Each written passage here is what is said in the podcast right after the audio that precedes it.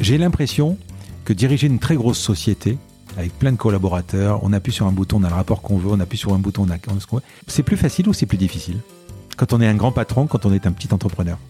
C'est ni plus facile ni plus difficile, c'est très différent. Et j'ai eu un bonheur immense à repasser entrepreneur il y a 16 ans. J'aurore qu'on me présente comme Philippe Bourguignon, ex-Disney, ex-Club Med. Non, je suis pas ex. je, suis, je suis Philippe Bourguignon. Et justement, c'est la marque qui vous définit et c'est plus qui vous êtes. Mais pour moi, ma définition de la retraite, ça n'est pas d'aller jouer au golf ou de regarder la télévision, c'est de faire des choses intéressantes avec des gens intéressants.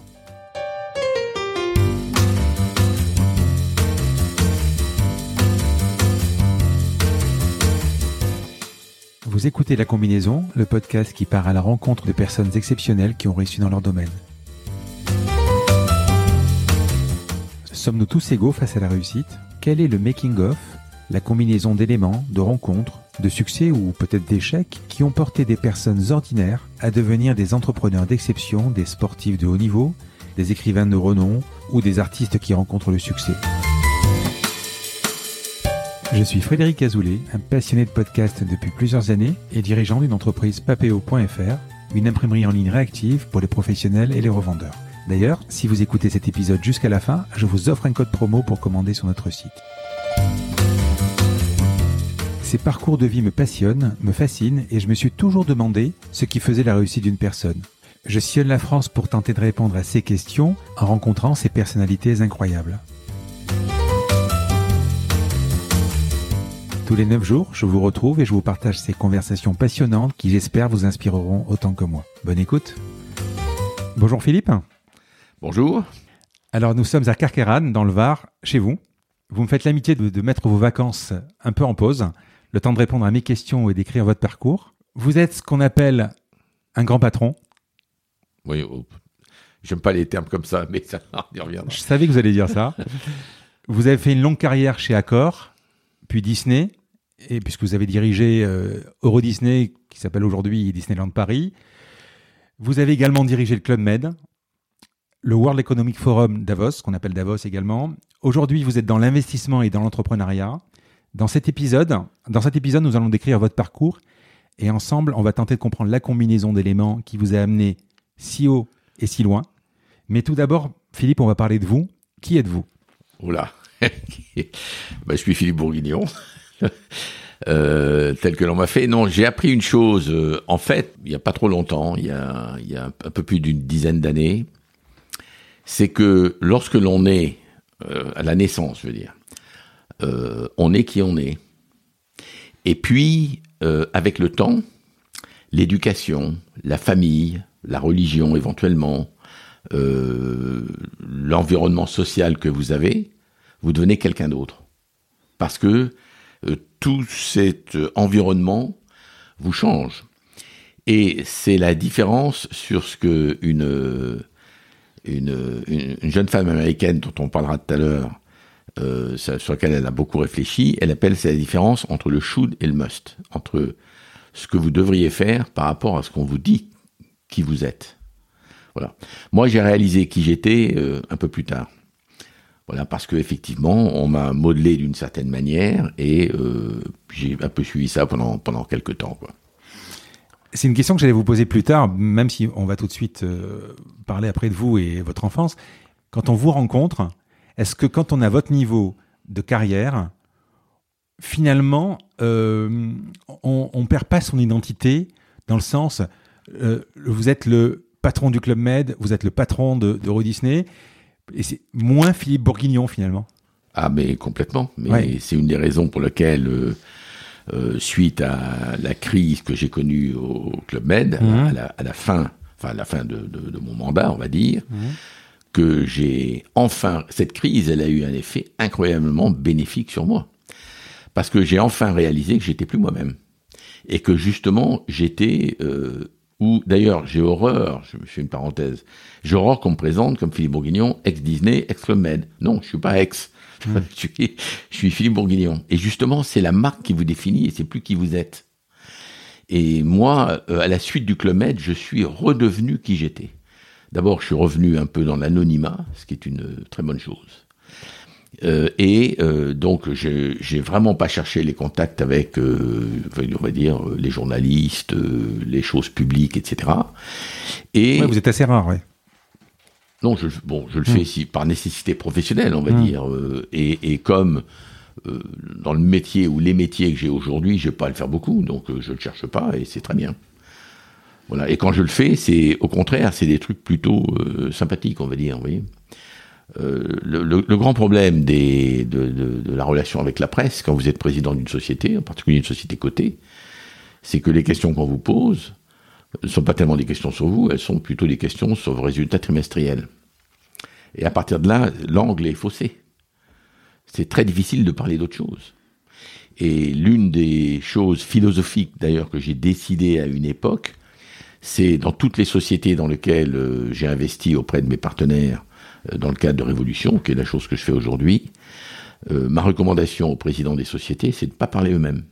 C'est de laisser parler leurs collaborateurs qui, eux, peuvent parler du produit, de, du service qu'ils cherchent à offrir, de la technologie qui est derrière, plutôt que le président à qui, on va dire, vous avez combien de croissance depuis le dernier trimestre Oui, ce que vous voulez dire, c'est que si... Je résume, mais... Si, ce que vous voulez dire, c'est que si on se rencontre à une soirée. Euh, vous n'allez pas savoir qui je suis. Moi, je, vais peut-être très certainement savoir qui vous êtes. Euh, vous allez me dire qu'est-ce que vous faites dans la vie? Et moi, je vais directement m'intéresser à votre carrière. Et, euh, c'est un, un, peu ça. C'est un peu ça.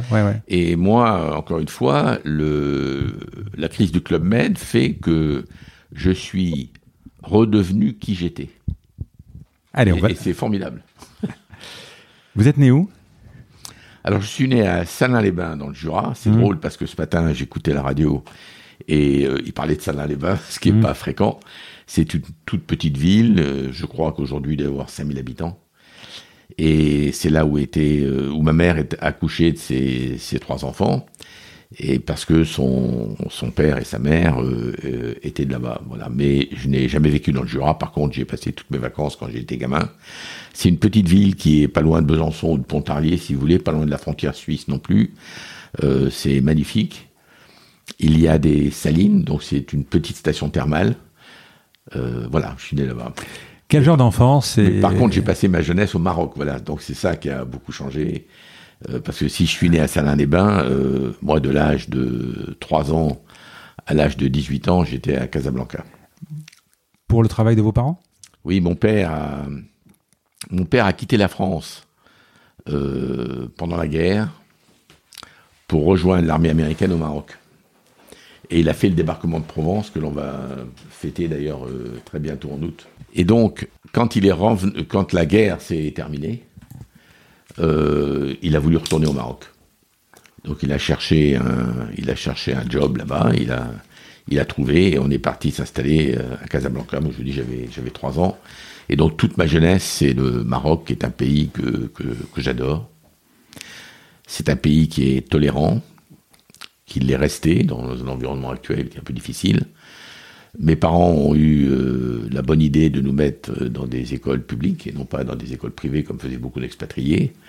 Et moi, j'étais au collège Itoumert à Casablanca et là, il y avait des musulmans, des juifs, des protestants, des catholiques, des, euh, beaucoup de Marocains, des Espagnols, des Français, etc. Et bah, c'était formidable. Et vous parlez arabe? Anna tatakala arabia, chouya chouya. Voilà. Non, je, je, le parlais pas mal, je l'écrivais, hmm. euh, je l'ai ah perdu parce que je l'ai pas beaucoup pratiqué. Et puis euh, des années plus tard, quand je me suis occupé du Moyen-Orient pour le pour le groupe, euh, enfin pour ce qui s'appelait Novotel à l'époque, qui est hmm. devenu Accord, j'ai réappris l'arabe et je l'ai repratiqué un petit peu au Moyen-Orient, mais c'est pas le même arabe. Le Maroc c'est l'arabe dialectal, là-bas c'est l'arabe classique. Donc j'ai eu un peu de mal, mais bon, voilà, j'impressionne tout le monde en mettant deux ou trois phrases. Mais par contre quand je suis avec des gens qui parlent arabe, j'arrive à comprendre en gros ce qu'ils disent. Mais je dis pas. voilà, donc c'est assez marrant. Quel genre d'enfance et, d'enfant vous étiez? Alors quel genre d'enfant? Il faudrait demander à mes sœurs. Euh, mes parents sont plus là malheureusement, mais euh, quel genre d'enfance? Moi j'ai eu une enfance euh, formidable, je vous dis, au, Maroc, à l'école, à Casablanca, qui était une ville fantastique. Euh, Nous avions un petit cabanon que mon père avait construit en bois sur une, sur une plage à 25 km de Casablanca, donc on y était souvent le week-end.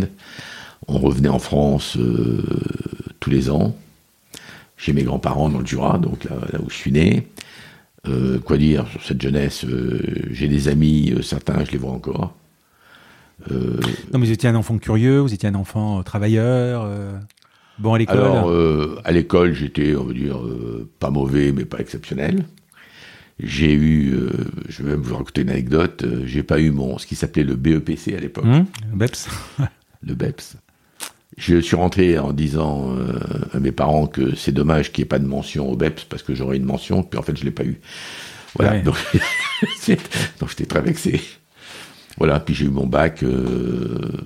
voilà, donc donc non rien de. J'étais bon dans, j'étais meilleur en langue, puisqu'on apprenait l'anglais, l'espagnol et puis l'arabe. Donc, hum. euh, j'étais meilleur en langue qu'en mathématiques, on va dire. Les études? Alors les études, euh, j'ai plusieurs fois changé d'avis euh, justement avant mon bac. J'ai eu l'époque où je voulais faire la marine marchande parce que je voulais voyager, j'adorais les bateaux, la voile, etc. Donc là, vous étiez revenu en France pour les études, de toute façon. Il fallait revenir non, je suis revenu en France après mon bac. D'accord. Ok. Voilà. Et ah bon, euh, l'année euh, après le bac. Mhm. Et donc, euh, ça, ça a été ma première chose. et puis ensuite, j'ai passé l'été après le bac chez ma marraine à Lyon. Son mari était chirurgien. Il m'a emmené à l'hôpital et j'ai vu des opérations, euh, etc. Ça m'a passionné et j'ai complètement changé de cap et j'ai voulu devenir euh, chirurgien. Donc j'ai fait une première année de médecine. Et à l'époque, ça s'appelait le CPEM, la, première année. Et puis je me suis aperçu que c'était de bêtises. Voilà, donc à l'époque, je pouvais plus, du coup, j'avais plus le temps de passer de concours ou autre, et j'ai fait euh, sciences économiques, et en fait, c'est un, choix formidable que j'ai fait, voilà. J'ai fait sciences économiques à Aix-en-Provence. Mmh. À l'IAE? Et l'IAE, alors après, parce que donc euh, j'ai fait donc sciences économiques à Aix-en-Provence. Aix-en-Provence était jumelé avec deux universités. Euh, l'université de Phnom Penh, ça on y reviendra parce que c'est pareil. Le, Au Cambodge. Le Cambodge et le Vietnam sont des pays qui m'ont beaucoup marqué et mhm. sur lesquels j'ai fait un certain nombre de choses à l'époque. Et puis avec euh, University of Texas à Austin. Mhm. Et donc, si vous faisiez votre dernier semestre à Austin, au Texas, vous aviez le master des deux, ce que j'ai fait. Ouais, je suis parti euh, à Austin. Mais vous, enfin, à l'époque ou même après le bac, bon, vous avez voulu devenir chirurgien, mais vous avez envie de faire quoi en fait Comme euh, vous aviez une idée du, du, métier que vous vouliez faire? Non, après, euh, encore une fois, c'est ce que on disait hmm. tout à l'heure, le, le should et le must. Oui. moi, mon environnement, bah, c'était que mon, mon, père était responsable commercial d'une entreprise au Maroc. Après, lorsque nous sommes rentrés en France, donc à Aix-en-Provence, euh, il était responsable commercial pour euh, Renault, la filiale agricole, vous savez, de, Renault. Bon, et pour moi, c'était un petit peu dans la lignée de ça. Pas forcément responsable commercial, mais être dans, on va dire, dans les affaires, quoi. Bon. Lorsque, par contre, ce qui m'est venu pendant mes études de sciences économiques, j'ai beaucoup voyagé euh, chaque année. chaque année, j'essayais de passer un mois ou deux aux États-Unis. Moi, j'étais fasciné par ce pays déjà. Et euh, à l'époque, on pouvait voyager de la manière suivante. Il y avait Greyhound, vous savez, les autobus américains, mhm. qui, avaient une, qui avait un pass euh, qui était 99 dollars for 99 cities in 99 days. Donc 99 dollars pour 99, jours et 99 euh, villes. Villes, voilà. Et donc, avec deux copains d'Aix-en-Provence, toujours les mêmes, on se baladait aux États-Unis. Donc, on, on venait de moi on travaillait pendant un mois pour se faire un petit peu d'argent de poche, et après on se mettait sur des Greyhounds, et on partait euh, à la conquête de l'Amérique. On rencontrait des gens dans les autobus qui nous offraient euh, le gîte et le couvert. Les Américains sont très ouverts. C'est incroyable, ça. Et ah oui, donc moi, euh, et puis alors quand on avait, on n'avait pas d'hébergement, comme on n'avait pas beaucoup d'argent, on faisait en Greyhound la nuit. On allait faire, par exemple, je dis n'importe quoi. Euh, l'aller-retour de, de, Washington à New York euh, trois fois pour, dans la nuit. Pour éviter l'hôtel. Comme ça, on couchait dans le bus, qui était très confortable. Hein. Voilà, donc moi j'ai découvert l'Amérique. Euh, Et vous avez fait quasiment les 48 États ou Ah Ah bah à l'époque, on a fait, bah, en tout cas, j'ai traversé l'Amérique dans les deux sens euh, à plusieurs reprises pendant ces hmm. ces trois quatre ans, et c'est la raison pour laquelle j'ai vraiment voulu euh, faire euh, Austin au Texas ces six derniers mois, qui a, qui, a, été le voilà. c'est une ville sympa, Austin. J'y suis allé. À ah, Austin, et puis alors Austin, ça a beaucoup changé. On pourra en parler parce que hmm. on est nous Révolution, mon, mon partnership, on est très actif sur Austin. Mais Austin, à l'époque, c'était une, une, petite ville extraordinaire. Il y avait des bars de, country music. Moi, je suis devenu fan de country music. Il y a euh, des chanteurs ou chanteuses que j'ai que j'ai connus à l'époque que je vois encore. Ah oui. Oui. Dans, dans les bars d'Austin. Ah, moi, j'ai cette image. J'étais il y a deux ans en janvier. J'ai cette image de rentrer dans, je sais plus comment s'appelle les bars spéciaux là de où ils passent de la country. il, y y a, un nom, il y a un terme. Et euh, Enfin, il y a une ambiance, il y a quelque chose qui se passe. de toute façon, vous êtes dans un film, hein, vous êtes. Euh, c'est c'est comme la première fois où je suis allé à New York. La première fois que vous êtes à New York, vous êtes dans une série télé. Il y a un quartier, bon, qui est devenu avec des grandes tours, etc. Hum. Mais le centre d'Austin, euh, le long de la, le long de la rivière, euh, River, comme on dit là-bas, hum. et du Capitole, si vous voulez, etc., est resté ce qu'il était, hein, quand même. Hein. Et tous ces bars dans la rue, là, c'est U Street, dans la rue, sont, sont, sont les mêmes bars qu'il y avait à l'époque. Moi, il y a un bar, je vous raconte l'anecdote quand même, il y a un bar que j'adorais qui s'appelait le Billy Bob's. Et quand on a fait Euro Disney, parce que avant de devenir président, c'est moi qui ai fait le, master planning et le développement d'Euro Disney, il y a un endroit qui s'appelle le Disney Village, et j'ai voulu qu'il y ait un bar de country music. Et donc je suis allé chercher Billy Bob's à Austin et on a fait la copie ici. Ah oui. Ah, c'est marrant. Euh, on va avancer. Euh, vous êtes rentré en 1974 chez Accor alors vraiment au tout début, puisque je crois qu'il n'y avait même pas Ibis à l'époque. Euh, il me ah non, non, il y avait Novotel. Novotel. Bon. Euh, par contre, j'ai pas trouvé. Vous avez été diplômé en 72 et de 72 à 74, il y a un gap. Je j'ai pas tout. C'était. pas trouvé. Alors, voilà. Il n'y a pas grand chose sur vous, hein, d'ailleurs, sur Internet, mais bon. Quand j'étais étudiant à Aix-en-Provence, je travaillais, je faisais des piges pour une petite société euh, d'études de marché et euh, j'ai fait des piges et que donc euh, après avoir fait, euh, fini ma licence à Aix et Austin, euh, je me suis naturellement trouvé dans cette société qui s'appelait Synthèse Documentaire, qui était d'ailleurs qui a été montée par une qui était une jeune femme à l'époque, à mon âge, et qui était de Marseille, la famille Rastoin. Euh, je connais un Émile Rastoin qui était, euh, qui était au tribunal de commerce de Marseille, je pense que c'est lui. Ça doit être la même hum. famille. Euh. et c'est elle qui avait cette petite société d'études, et donc j'ai travaillé dans cette société d'études pendant, et, et, en particulier, elle a eu à faire des études de, de marché sur des complexes touristiques, à l'époque en Martinique, une autre au Sénégal, etc. Et en me baladant pour faire ces études, m'est venue l'idée de dire, il faut que je trouve un job qui me fasse voyager. Et donc, j'ai envoyé mon CV à un certain nombre de personnes, dont Novotel, parce que j'avais lu un article du journal qu'ils allaient se lancer international. Il faut savoir que Novotel, qui est devenu le groupe Accor, à l'époque, il y avait eu, il y avait euh, six ou huit euh, Novotel en France, dans les banlieues de ville, l'île Léquin, etc. Point final. Et il y avait Bagnolet, le 600 chambres de Bagnolet, qui était en construction. Il y avait vraiment pas grand-chose. C'est-à-dire que vous aviez Gérard Pélisson et Paul Dubrul qui étaient, euh, qui étaient juste propriétaires de six hôtels. Voilà. Et qui avaient un, accord avec le crédit, qu'ils avaient, qu'ils avaient, ils en avaient bavé beaucoup au début, et ils avaient un accord avec le crédit hôtelier pour se développer plus vite. Donc il y avait une série de projets en France. Il y avait une vingtaine de projets en France à l'époque. Hmm. Ce qui était énorme, hein, quand même. Bon. Et au même moment, il disait il faut qu'on parte à l'international. Donc, l'international, il y avait un, hôtel à côté de l'aéroport de Genève, à Ferney-Voltaire, côté français, mais on appelait ça international, et puis il y en avait un à l'aéroport de Bruxelles. Et moi, je les ai rencontrés, et à la fin de l'entretien, euh, Dubrul me dit euh, bah, écoutez, on va vous recruter. Alors, l'international, est-ce que vous préférez l'Afrique ou le Moyen-Orient? Moi, j'avais 25 euh, piges. Hein. Hmm. Donc, c'était des gens extraordinaires. Et euh, donc, j'aimais beaucoup l'Afrique parce que j'y avais vécu. Bon, le Maroc, c'est pas le cœur de l'Afrique, mais. Hmm. Euh, et j'avais voyagé, je vous ai dit, pour faire des études de marché. Mais ça, c'était fin 73. Fin 73, rappelez-vous, la guerre du Kippour. Hmm. et tous les Émirats qui deviennent indépendants des Anglais, et tout ce qui se développe autour du pétrole. Donc je me suis dit, c'est là que ça va se passer. Et j'ai demandé le Moyen-Orient. Et donc ils m'ont recruté. Et je me suis retrouvé à 25 ans responsable du développement au Moyen-Orient. Un truc incroyable, quoi. voilà. Et vous faisiez quoi? Alors, euh, ils m'ont fait rencontrer, euh, avant de partir, le, président de la Société Générale, qui était la banque de Novotel, on va mhm. dire parce que la générale avait bien sûr euh, des correspondants euh, sur place, et puis ils avaient euh, également en Arabie Saoudite un, on va dire une joint venture, enfin une, participation majoritaire, je crois, dans une banque qui s'appelait Al Saudi Al Fransi.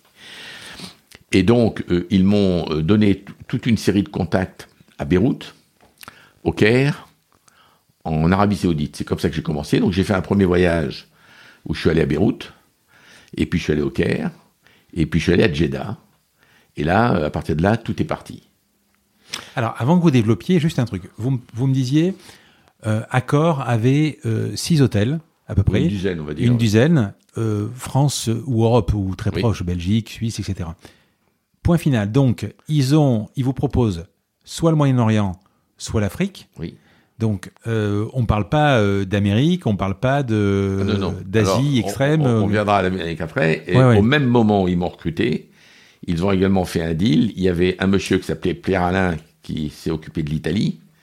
Oui, Ils ont recruté un monsieur en Allemagne qui s'appelait Fritz Herminghaus, qui était le patron de l'Allemagne, et un autre monsieur qui s'appelait euh, Peter, euh, et qui, lui, s'est occupé de l'Angleterre. Et donc, euh, tout s'est développé en parallèle. Mais c'était des entrepreneurs incroyables du bout des pays. Non, mais c'est surtout, j'imagine aujourd'hui, si on transpose aujourd'hui, quand une société veut se mettre à l'international, elle commence petit à petit. Elle va commencer par l'Italie, l'Allemagne, l'Angleterre peut-être, etc. Eux, ils vont mener 10 combats d'un coup. Oui, et, mais, ça, c'était du haut les pélissons. Des vrais entrepreneurs. Et on parle beaucoup de start-up, etc. Beaucoup, moi, je fais ça. C'est une start-up, ouais. C'est extraordinaire. Mais c'était une forme de start-up à l'époque. Il y avait peu d'entrepreneurs de ce type-là. Hmm. Alors, je vous dis, il y, avait, il y avait une dizaine d'hôtels en France, mais il y en avait 25 en chantier. Hein. Ouais. Puisque, j'ai pas les chiffres en tête, hein, mais euh, quand je suis parti au Moyen-Orient, je crois qu'on euh, commençait à ouvrir une trentaine d'hôtels par an. C'était incroyable. Et alors, au Moyen-Orient, ce qui a été extraordinaire, on parlera un petit peu des pays, euh, si vous voulez, mais ce qui était extraordinaire au Moyen-Orient, c'est que on avait compris qu'il fallait faire ce qu'on appelle des contrats de management. On, on, savait à peine ce que c'était, y compris du bout des pélissons. On a fait faire par un avocat un contrat qui faisait cinq pages. Mais les Américains qui étaient en face de nous, les Holiday Inn, Hilton, vous voyez, etc. Marriott. Non, Marriott n'était pas encore. Ah. Marriott. Euh, n'existait pas euh, encore? Ça existait, mais ils étaient sur les États-Unis. D'accord. Mais à l'international, il y avait bien sûr Hilton, je le disais. Hmm. Il y avait euh, Intercontinental un peu, mais, mais plus petit et très luxe. Et puis, il y avait Holiday Inn qui se développait partout. Et alors, eux, ils arrivaient avec un responsable de développement, l'architecte, l'avocat, etc. Ils mettaient un an pour faire un contrat. Nous, on arrivait avec nos trois feuilles de papier, j'étais tout seul, et je faisais mes deals. Et on a fait huit hôtels, on a signé huit hôtels la première année. Dans quelle ville, par exemple? Alors, on a signé Damas, euh, Beyrouth, Le Caire, Bagdad et Basra en Irak, un à Téhéran, euh, attendez je charge, je vous l'ai dit, dans les Émirats Arabes Unis, et dans la foulée, alors on a signé euh, Ispahan, le deuxième en Iran, euh, Basra en Irak, euh, Homs, Alep en, en Syrie, euh, un deuxième à Beyrouth, un deuxième plus gros au Caire. Là, je vous réfléchis à vous voyez. vous imaginez Mais le Pakistan, j'oubliais Karachi. Moi, je me baladais, donc alors très vite, je me suis installé à Beyrouth. Beyrouth, extraordinaire, fin 74 donc j'ai C'était la, Suisse de, c'était la Suisse de l'époque. C'était formidable, mmh. formidable. J'oubliais de parler d'Aman. Donc euh, moi je me suis baladé à partir de Beyrouth. Euh, si je prends, euh, je commence avec l'Égypte, le Soudan, l'Arabie Saoudite bien sûr, le Yémen qui était à l'époque Yémen du Nord, Yémen du Sud. Il y en avait un communiste et un non. Oman, tous les Émirats Arabes Unis, Abu Dhabi, Qatar, Koweït, après euh, l'Iran, je vous l'ai dit, la Syrie, l'Irak. Le... Vous vous rendez compte comme euh, les pays que vous citez, comme tout a changé aujourd'hui ah, mais Et moi, j'ai une nostalgie de ces pays. Hmm. Je voulais y retourner. ma femme était un peu nerveuse, mais je vais y retourner. déjà, si vous allez au, je sais pas, euh, qu'est-ce qu'on pourrait, l'Irak ou l'Afghanistan déjà, à mon avis, vous vous revenez pas d'ici, vous revenez déjà par la case euh, police, douane. Euh, ouais. Ça dépend. Euh, non, mais on a toujours des, des petites relations, mais je sais pas. Hmm. Mais j'aimerais bien retourner à Damas. J'y connaissais des gens. Et alors j'ai perdu la plupart, à part deux contacts au Pakistan. Hmm. et très vite, du bruit les pélissons me disent bah, pourquoi vous prenez pas l'Asie en plus? Donc deux ans après, je me suis retrouvé, donc 74 j'ai commencé ça, avril 75, le bus qui explose à Beyrouth et la guerre civile qui commence, mmh. avril 75. Jusqu'à la fin de l'année 75, ce qui s'appelait le quartier des grands hôtels et Sinelfil où j'habitais, etc., étaient des quartiers calmes. Et puis petit à petit, tout a dégénéré. Et un jour, euh, les, gens avec nos partenaires euh, au Liban sont venus me voir et m'ont dit Philippe, euh, il faut que tu partes. Ça devient trop dangereux. Et donc j'ai quitté. L'aéroport était fermé. Et donc j'ai quitté Beyrouth dans une voiture qu'ils m'ont commandée, avec un chauffeur et une mitraillette. Et on est parti, on a passé tous les barrages en route avec les sunnites des maronites, etc. La vallée de la Beka, arrivé à Damas, retour sur Paris. Vous étiez déjà papa ou pas encore Non, pas encore, je n'étais pas marié. D'accord. Quel était votre rôle alors? Donc, euh, vous me parliez, j'allais euh, au Moyen-Orient ou en Asie. Vous faisiez, c'était quoi votre job? Alors, mon rôle, c'était de trouver des investisseurs et de trouver des, promoteurs qui avaient un terrain et sur lequel on pouvait construire un, un nouveau hôtel. Et nous, nous assurions ce qu'on appelle l'assistance technique, c'est-à-dire qu'on donnait tous les standards de ce qu'était un Novotel pour construire, bien sûr, un Novotel. Euh, on assurait l'assistance pendant la période de chantier et ensuite on faisait la préouverture et on gérait l'hôtel après que ce soit ouvert. Mais on était, on n'était pas investisseur, on faisait des contrats de gestion. Et donc, on avait des partenaires. En Égypte, on avait un partenaire qui s'appelait l'EGOT, si vous voulez dire euh, Egyptian Government Organization for Something and Tourism. Euh, en, Syrie, c'était le gouvernement euh, syrien. En Irak, c'était un partenaire irakien privé. en Iran, c'était également le gouvernement. À Sharjah, c'était un émir privé. Abu Dhabi, un émir privé. Vous voyez, il y avait un peu de, un mélange, on va dire, de, de, de public, parce que le, tous ces pays se développaient considérablement à cette époque. Donc, à un moment, vous repartez de ces pays-là avec la, enfin, vous venez de le dire, avec euh, escorté, etc. Et vous allez. Je me retrouve à Paris, mais je gère toujours le Moyen-Orient. Et en plus, maintenant, j'ai l'Asie. Hmm. L'Asie. Euh, Alors l'Asie euh, qui va de, on va dire, au-delà du Pakistan, donc l'Inde. Oui, on va dire jusqu'aux Philippines, y compris. Japon. Vietnam, Japon, etc. Alors bon, le, on a, on a, on a fait à l'époque, on a travaillé sur la Corée du Nord parce que les Français étaient assez présents en Corée du Nord, on ne mm. parle pas beaucoup aujourd'hui. Euh, voilà, donc on a fait un hôtel d'ailleurs à, à Pyongyang. Voilà, euh, aux Philippines. Euh, on a été actif encore une fois sur le Vietnam, mais on n'y est pas arrivé. Alors après, très actif sur l'Indonésie, où là on a fait plusieurs hôtels. Très, toujours Novotel, hein Singapour, toujours Novotel à l'époque, oui. Singapour où on a fait deux hôtels. Euh, J'essaie de me rappeler. Après, euh, l'Inde, on a essayé à Mumbai, enfin, euh, Bombay. Ce que j'ai du mal à comprendre, excusez-moi, je vous repose la question. Euh, quand on transpose par rapport à aujourd'hui, on parle même de start-up, mais on a l'impression que. Enfin, est-ce que la Société Générale était actionnaire? Non, non. Mais elle suivait comment? Parce que entre le moment où, vous... Non, mais alors les, mais vous n'avez pas besoin de beaucoup de capitaux pour faire cela. Les capitaux étaient plus nécessaires en France parce qu'en France c'était ou des propriétés ou des locations, mais dans une location il y a quand même à fournir, euh, à investir sur tous les équipements hôteliers, mobilier, cuisine, etc. Donc il y a quand même des investissements. Et surtout, un hôtel, ça perd de l'argent pendant 2-3 ans. Oui, c'est ça, oui. Donc, euh, le, sur le plan financier, c'était vraiment euh, en France que ça se produisait, les investissements. À l'étranger, donc au Moyen-Orient pour moi, L'Afrique a d'ailleurs démarré également à cette époque, j'ai oublié d'en parler tout à l'heure, et sur l'Asie par la suite, c'était en contrat de gestion, donc avec peu de besoins en capitaux. Un peu comme on va le voir peut-être au, Club Med après, c'est-à-dire qu'à un moment vous, vous trouvez, il y a un terrain et vous le prenez sur quoi, une sorte de joint venture ou je sais pas ou Alors le Club Med était propriétaire de tout. C'était l'une des grosses complexités du club d'ailleurs. On peut, euh, Palmy par exemple en Turquie, non.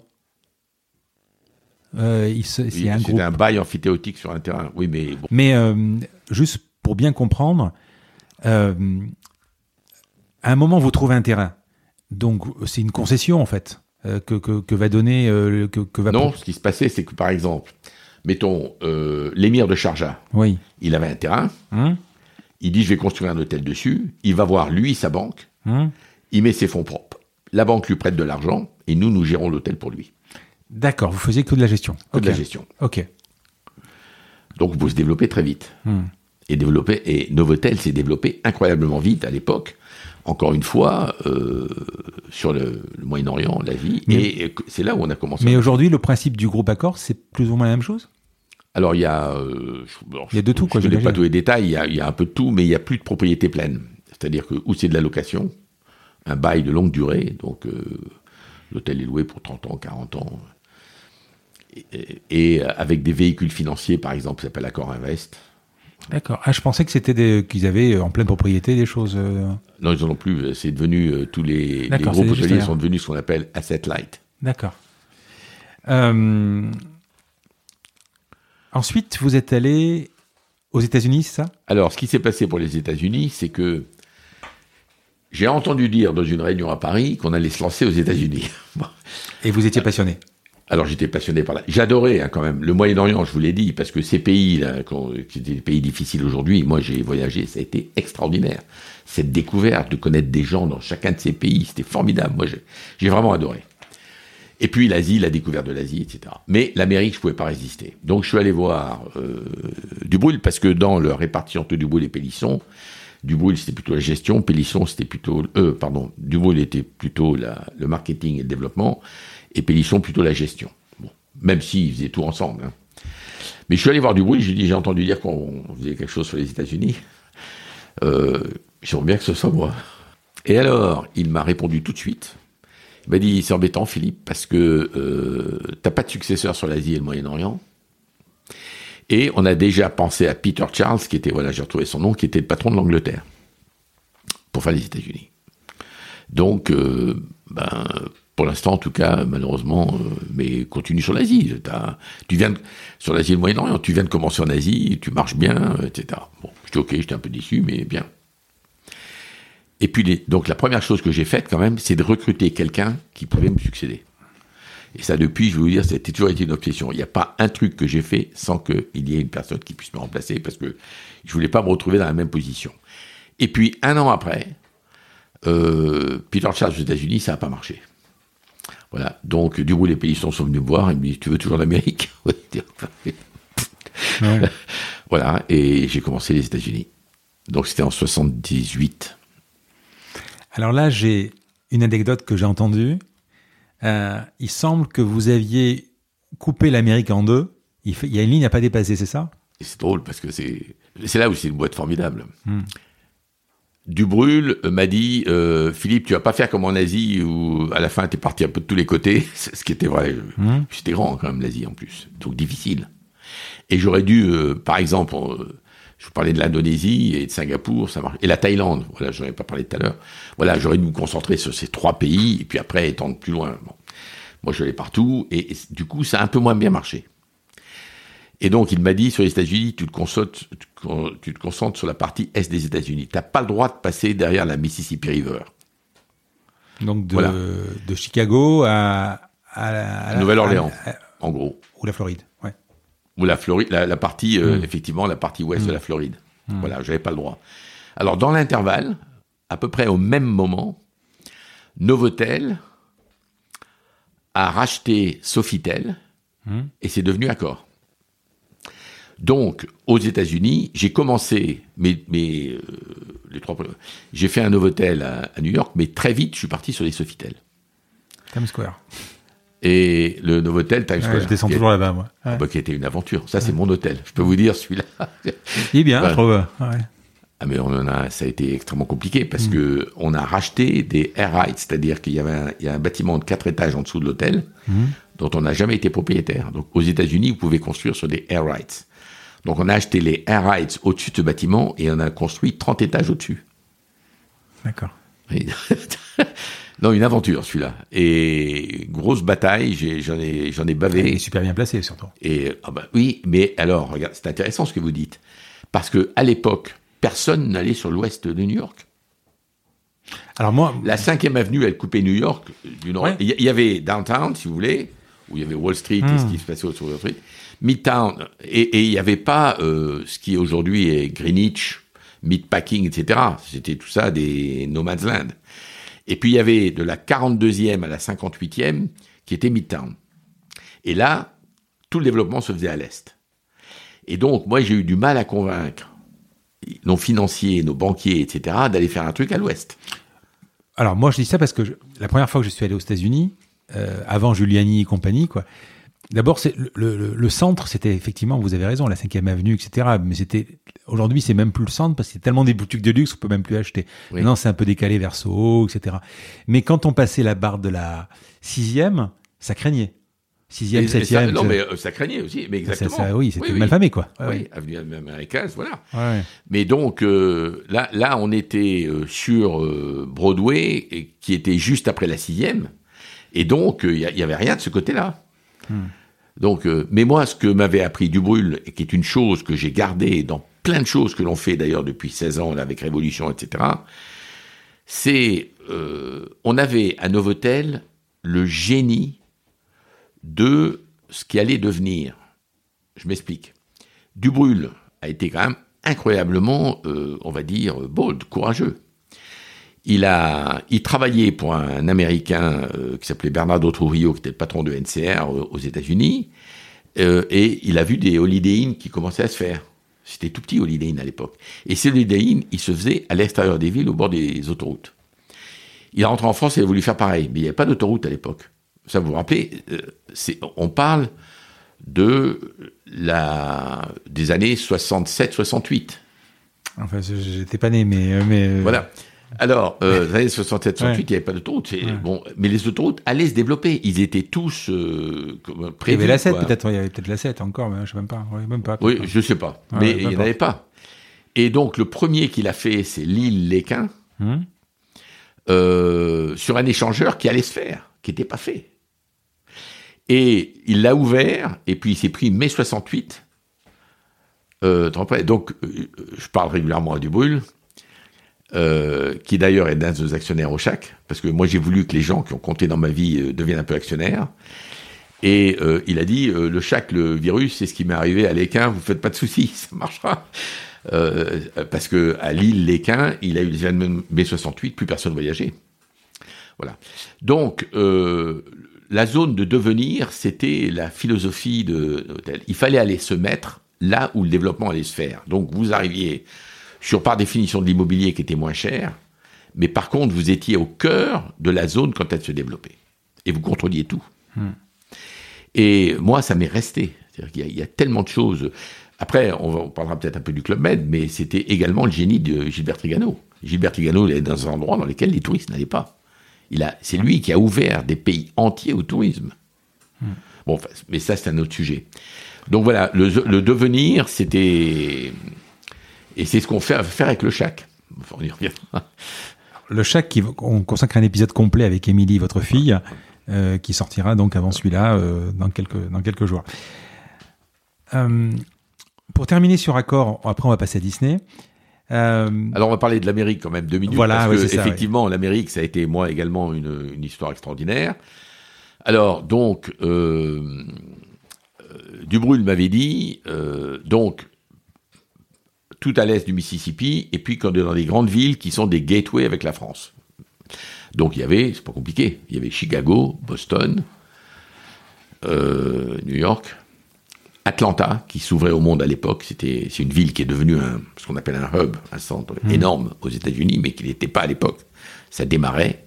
Miami, Houston, Dallas, voilà, en gros. Hein, mais à l'époque, pourquoi il est, enfin, et, Los Angeles et San Francisco, c'était pas. Attendez, alors voilà, alors donc, je, je, Chicago, on en fait un, on signe un contrat assez vite. Boston, on a du mal. Houston, on signe un contrat assez vite. Dallas, on n'y arrive pas. Miami, c'est lent. Euh, Minneapolis, j'ai oublié de parler de Minneapolis, il y avait un hôtel existant qu'on a racheté, en fait, qui est devenu un peu notre modèle aux États-Unis, etc. Et puis un jour, quelqu'un me propose un terrain, mais fantastique, à San Francisco. Et là, je ne peux pas m'empêcher d'aller voir. Donc je dis rien à personne, bien sûr. Hein. Hmm. Je vais à San Francisco. Et là, on me présente un terrain qui était adjacent à l'université euh, Stanford. À Palo Alto? Hmm. Non, euh, alors avant Palo Alto, à côté. Mais la Silicon Valley n'existait pas. Mais le type m'a expliqué que avec Hewlett Packard qui était à côté, c'est ça qui est important, hmm. qui était à côté de Stanford, ça allait devenir un centre technologique incroyable aux États-Unis et que c'est là qu'il fallait se mettre.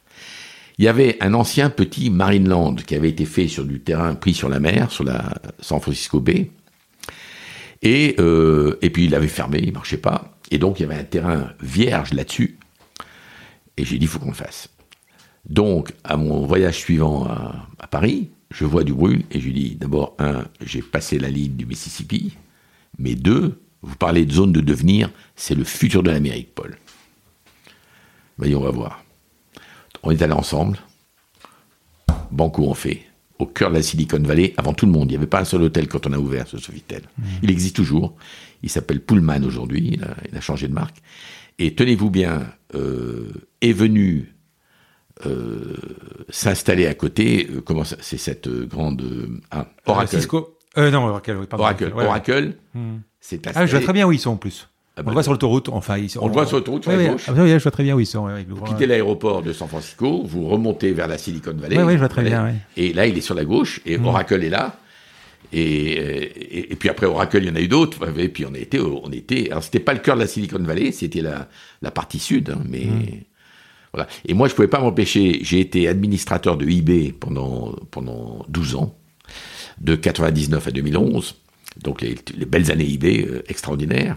Et alors, on restait tous dans un hôtel à San José, à côté du siège. Mmh. Moi, je pouvais pas, je restais à mon Sofitel. je faisais un peu de voiture le matin, il y avait un quart d'heure de voiture, voilà. Pour terminer donc sur, sur Accor, qu'avez-vous appris, euh, alors en fréquentant quand même, euh, enfin c'est quand même une boîte incroyable, Accor. Oh, ça fait une demi-heure qu'on en parle. Du brûle Pélisson, c'est des gens aussi incroyables. Qu'avez-vous appris dans votre carrière qui vous a servi d'indélébile, en fait, qui vous a marqué à vie? Alors, d'abord, j'ai tout appris avec eux. je dire. Hmm. Je n'aurais jamais fait ce que j'ai fait avec euh, ce que j'ai fait dans ma carrière hmm. sans eux. Hmm. Et je parle des personnes. Bien sûr, l'environnement de Novotel est d'accord euh, à l'époque avec des gens mais incroyables. Tous mes collègues des autres secteurs géographiques, euh, les responsables opérationnels, etc. Donc, je, n'aurais, j'aurais jamais fait ce que j'ai fait sans eux. Et puis alors, quelques trucs indélébiles, je vais vous en citer euh, comme ça. Euh, ça s'est passé au cours de... C'est une remarque suite à quelque chose qui s'est passé. Un jour, j'ai loupé une affaire. Et qui, était une, vraiment une belle affaire, au Moyen-Orient. Et Dubrul, je me, on en parlait avec Dubrul, et pourquoi? Et je lui explique que j'étais pas prêt et que j'assemblais des trucs et il m'a dit Philippe, il vaut mieux être 90%, 90 prêt à l'heure que 100% prêt trop tard. Ça là, je peux vous dire, ah c'était là. Voilà. Et une autre qui me sert également, mais alors, et là, euh, avec ma fille, euh, dans le chac, euh, on l'a appliqué elle, c'est ça, c'est Pélisson, qui lui euh, disait, parce que c'est pareil, euh, c'était un peu les mêmes théories d'être parfait, etc. Et autres. Et il disait, il vaut mieux être vivant en santé médiocre que mort en bonne santé. C'est sûr. Et donc, quand, quand j'ai connu la, la crise de 2001 au club, hmm. au club Med, donc après les attentats du 11 septembre. Après les attentats du 11 septembre, où on a perdu quand même la moitié de notre business euh, en une nuit. Hmm. Euh, c'est ça, ce sont des pensées qui vous aident. Vous voyez comment il vaut mieux donc on fait pas du parfait mais mais mais on fait pour rester euh, vivant même en santé médiocre. Et c'est ce qu'on a fait au chac exactement de la même manière. On a changé toute une série de choses qu'on avait prévues qui sont pas idéalement oui parce que vous avez ouvert deux jours avant le, confinement. On a ouvert deux jours avant le confinement. Le premier confinement ouais, pourquoi vous quittez alors donc là on va parler de Disney. Euh, comment vous arrivez chez Disney? Pourquoi vous quittez Accor? Alors, accord, j'ai d'abord failli quitter une première fois quand j'étais aux États-Unis. Vous avez fait le tour? Parce que voilà, euh, un peu j'avais fait le tour et puis euh, on m'avait proposé un job. Hmm. Qui avait rien à voir hein, avec. Euh, alors, le job est. Mais. voilà. Donc, je suis allé voir Dubois les Pélissons et pour, pour leur dire ben voilà, je vais. Et ils m'ont dit. oui, l'une des raisons, pardon, c'est que j'étais rentré en France. Et euh, parce que avec la fusion euh, Accord dont je vous ai parlé, on m'a proposé un job euh, en Europe parce que tout le monde, ça c'est un cabinet d'organisation qui, qui passait par là, je m'en rappelle encore, il fallait que tous les membres du comité de direction aient un job différent au lendemain de la fusion par rapport à avant. Bon, moi j'étais heureux comme tout aux États-Unis, on pique mon Amérique pour mettre sur un autre job en Europe. Et donc j'étais malheureux. C'est pour ça que j'ai trouvé un job aux États-Unis et j'ai dit je repars aux États-Unis. Et du bout le Péisson on dit vous me donnez une semaine. On peut pas vous redonner votre job d'avant parce qu'il y a d'autres gens qui sont mécontents, on peut pas le faire, mais on revient vers vous. Et ils sont revenus vers moi et ils m'ont dit tu as deux solutions.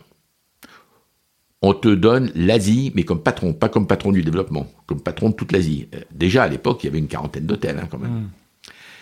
Et tu peux t'installer ou à Los Angeles ou à Hong Kong, c'est toi qui décides.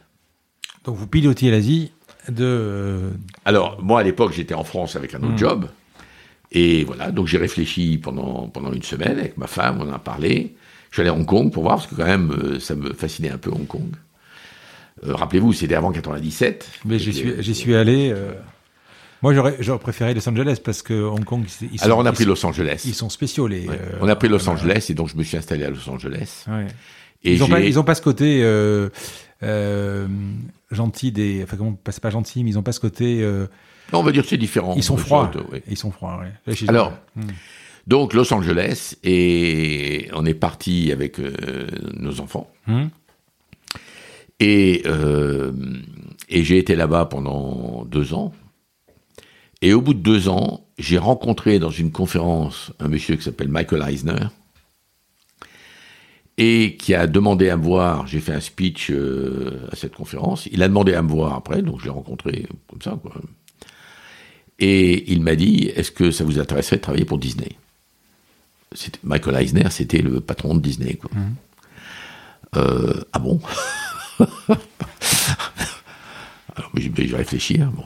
Il m'a dit écoutez, vous allez rencontrer trois personnes chez moi, et puis euh, dans la foulée, on vous fait une offre. Disney à l'époque, c'était les parcs et les animés uniquement, quasiment quoi. Peut-être des produits dérivés ah aussi. Non, non, il y avait, il y avait, tous les produits dérivés et puis il y avait le cinéma. Hein. C'était déjà énorme. Hein.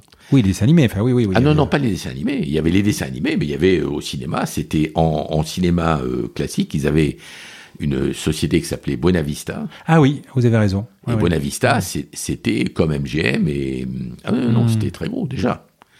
Donc les parcs c'était à peu près la moitié. Hmm, d'accord.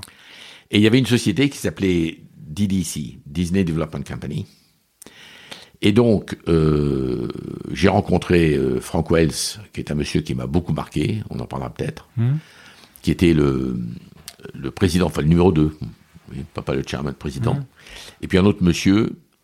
Et ils m'ont proposé de prendre la direction de Disney Development Company, qui faisait tout l'immobilier de Disney. Donc, tout ce qui se passait à l'extérieur des parcs, mais également la négociation des parcs à l'étranger, dont Paris qui était en train de se négocier. Mais ils avaient quoi Ils avaient le Japon? Ils avaient le Japon déjà, mais ils négociaient, ils négociaient Hong Kong, ils négociaient Singapour, ils négociaient Shanghai. Et puis, ils avaient un projet de centre genre Disney Village dans des centres-villes aux États-Unis. Des mini-malls, oui, en centre-ville. Mmh. Voilà. Donc, je me suis, donc, euh, ben, j'ai dit oui. Mais ça n'a pas fonctionné, tout ça. Alors, ben, comme dans tous les projets, il y a des choses qui ne mmh. marchent ou pas. De toute façon, on a été euh, tellement euh, submergé par la gestion donc de ce qui était Euro Disney à l'époque. Et puis la négociation Hong Kong contre Singapour, parce que ça c'était la méthode Disney aussi. Vous savez, mmh. Paris c'était Paris et Barcelone. Voilà. Et puis Shanghai. Et donc voilà, donc j'ai fait j'ai fait un peu tout ça, mais très très impliqué sur la France. Rapidement, il y a eu des problèmes sur la France avant même l'ouverture. Donc on m'a demandé de m'installer en France, ma famille étant restée à Los Angeles. J'ai fait pas mal d'allers-retours, euh, etc. Et euh, je me suis installé en France, donc complètement six mois avant l'ouverture, mais sans rôle sur la gestion d'ouverture, uniquement sur la partie immobilière à l'extérieur du parc. Donc moi j'ai fait, avec mes équipes bien sûr, toute la conception et la réalisation de tout ce qui est à l'extérieur du parc, tous les, hôtels, les hôtels, euh, Disney Village, etc. Et puis euh, voilà, et puis l'ouverture s'est faite. L'ouverture elle-même s'est très bien passée. Par contre, les résultats après l'ouverture étaient médiocres. Et trois mois après, on m'a proposé de prendre la présidence. Donc voilà mon historique un peu avec Disney. Vous avez changé, donc vous pas, enfin, je crois que vous m'avez pas répondu. Vous avez changé, vous avez fait le tour. Euh, Disney, vous avez fait plus ou moins la même chose. Au début, c'était plus ou moins la même chose. Hein. Alors, alors quand, Qu'est-ce qui changeait, tout à l'heure vous m'avez dit, euh, avez fait le tour. Euh, quand j'avais pas vraiment fait le tour, mon problème, c'était à ce moment-là, c'était plutôt euh, l'Amérique par rapport à être en Europe. Vous voyez? Par contre, effectivement, pour Disney, la décision, c'est j'avais fait le tour et je voulais couper le cordon. J'adorais Dubois les Pélissons. Vraiment. Euh, mais, euh, comment dirais-je je voyageais, c'était plus la même chose, c'était plus comme faire du développement du Moyen-Orient, vous voyez, c'était des réunions de gestion, un jour à Singapour, le lendemain à Tokyo, etc. Je voyageais trop, je faisais mes petites boîtes d'allumettes, faisais des hôtels à droite à gauche, etc.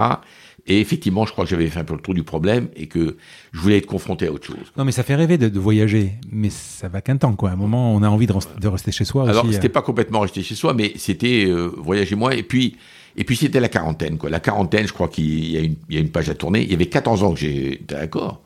Bon, euh, rien n'est jamais trop long, mais c'est quand même pas mal. Hmm. Et donc, c'est pour ça que j'ai été tenté. C'est, j'ai pas cherché. Mais euh, je crois que le terrain était favorable quand même, et, donc, parce que dès que Michael Eisner m'a dit vous rencontrez d'autres personnes, je l'ai fait. Comment vous avez appris euh, euh, Comment Pourquoi on vous a donné la direction d'Euro Disney, Disneyland Paris ça, il faudrait poser la question à Michael Eisner. Parce que vous avez été donc, vous l'avez expliqué, vous étiez en charge du développement de la périphérie du, du parc. Et à un moment, euh, j'ai lu qu'il y avait, je ne sais plus comment elle s'appelait, il y a eu une personne qui était en charge du, euh, qui devait prendre la direction d'Euro Disney, et finalement on vous le confie à vous. Non, alors il y avait un monsieur qui s'appelait Bob Fitzpatrick qui était le président mmh. et que j'ai remplacé. D'accord. Et euh, alors, comment dire moi, je, pourquoi moi Mais par contre, ce que je peux vous raconter, c'est une, une anecdote qui est mmh. très intéressante parce que tout à l'heure, on parlait de ce que j'ai appris avec Dubois et les Pélissons. Là, moi, je vais vous dire ce que j'ai appris avec l'Amérique. Et ça, je veux le dire de manière très solennelle parce que mmh. c'est une chose qui manque terriblement en France. Et moi, ça m'est arrivé à deux reprises dans ma vie. Le...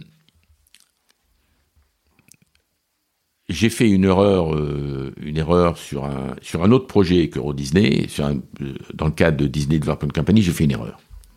Bon, une connerie. Et donc, euh, bah, euh, je me suis fait sermonner par, euh, par Michael Eisner et Frank Wells, qui, qui était numéro 2. et ils m'ont fait sauter mes options cette année-là, mes stock options. Voilà, bon. Mais, et puis, j'avais fait l'erreur. Hein. Trois mois après, ils me proposent la présidence de Walt Disney.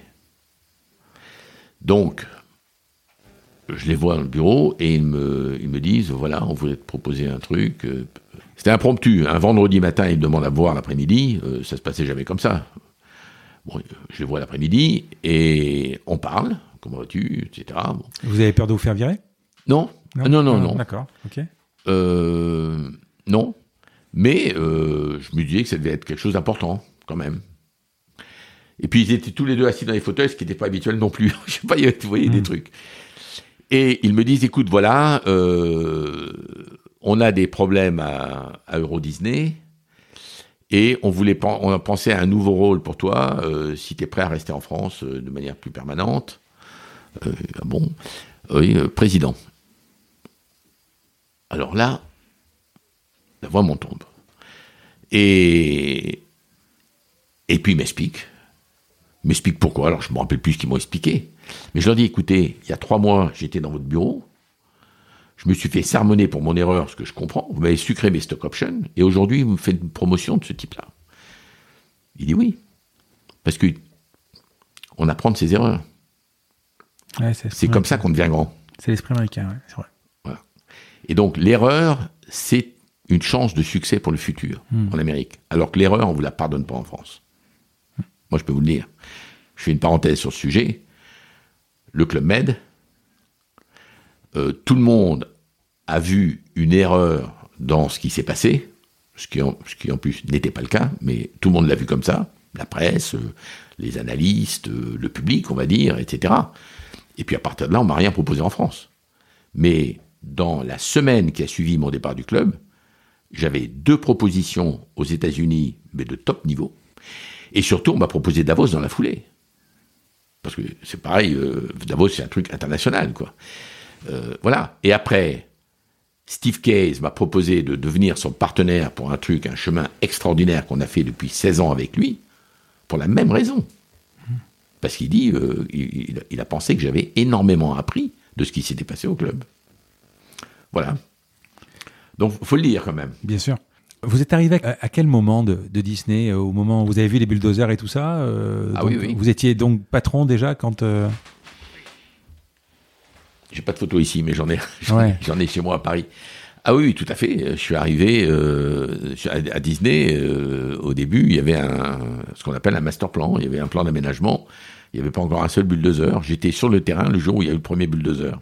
Et quand, on crée un, un parc, tout est décidé chez Disney Vous avez un pouvoir de décision Sur une attraction, bah, sur... Non, alors, alors, il y a...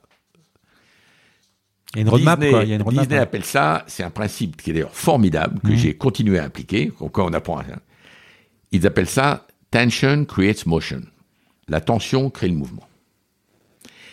Et euh, dans le processus créatif de Disney, il n'y a pas une personne qui décide. C'est un triangle. Et il n'y a pas une seule personne qui l'emporte sur les autres. Vous avez d'abord la création, ce sont les créatifs. Et les créatifs à Disney, c'est Imagineering. Mhm. Ensuite, vous avez, euh, et puis Disney Development Company pour, pour les hôtels. Ensuite, vous avez les opérations. Et enfin, vous avez les financiers.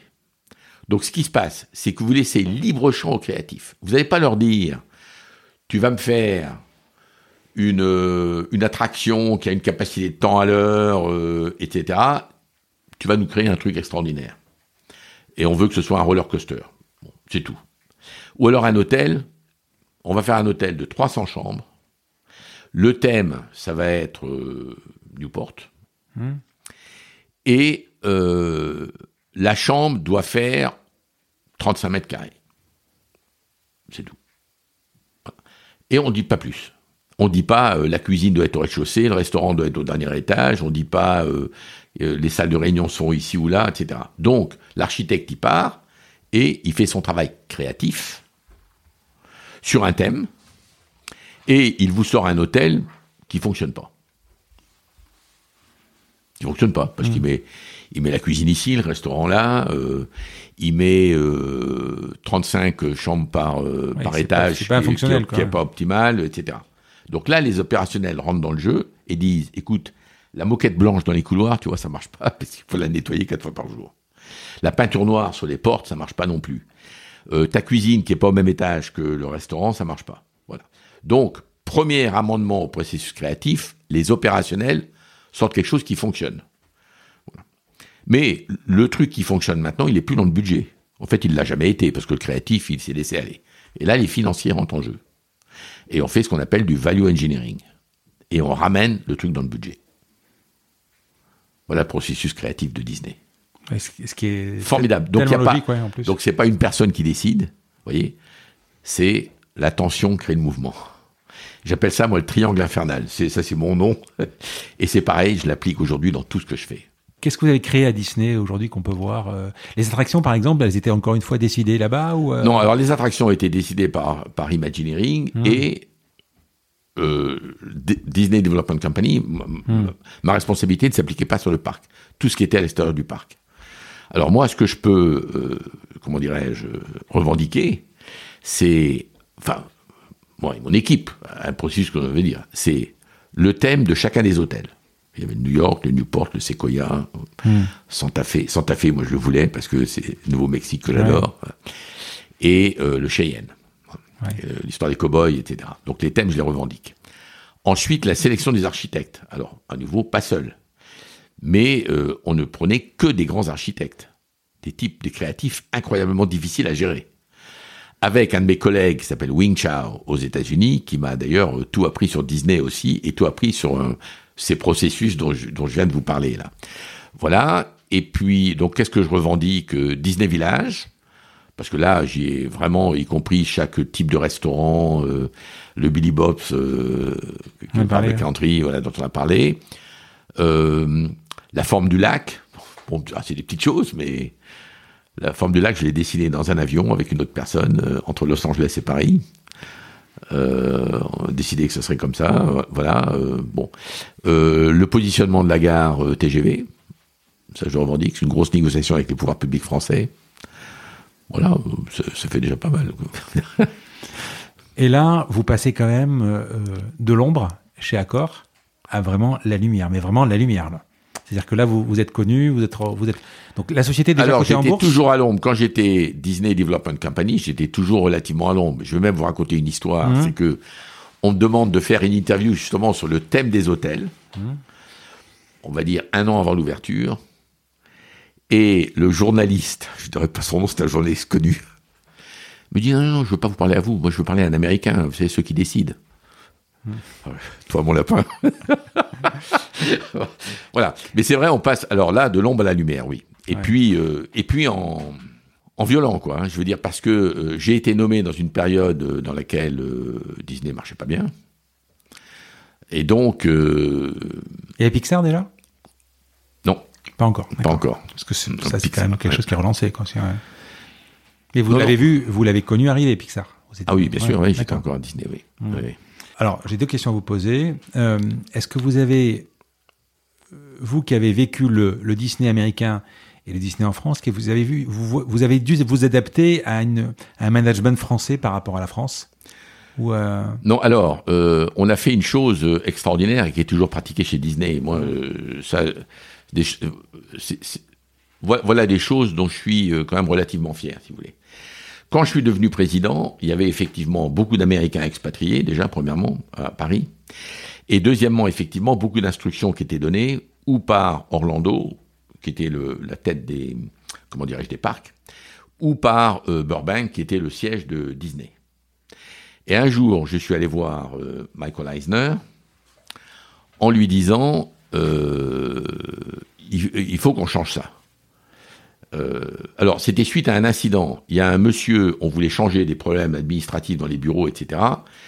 Et il a, refusé de le faire. Il était servi, chargé, vous savez ce qu'on appelle les services généraux. Bon, un Américain. Il a refusé de le faire. Je lui ai dit, toi mon vieux, euh, tu le fais.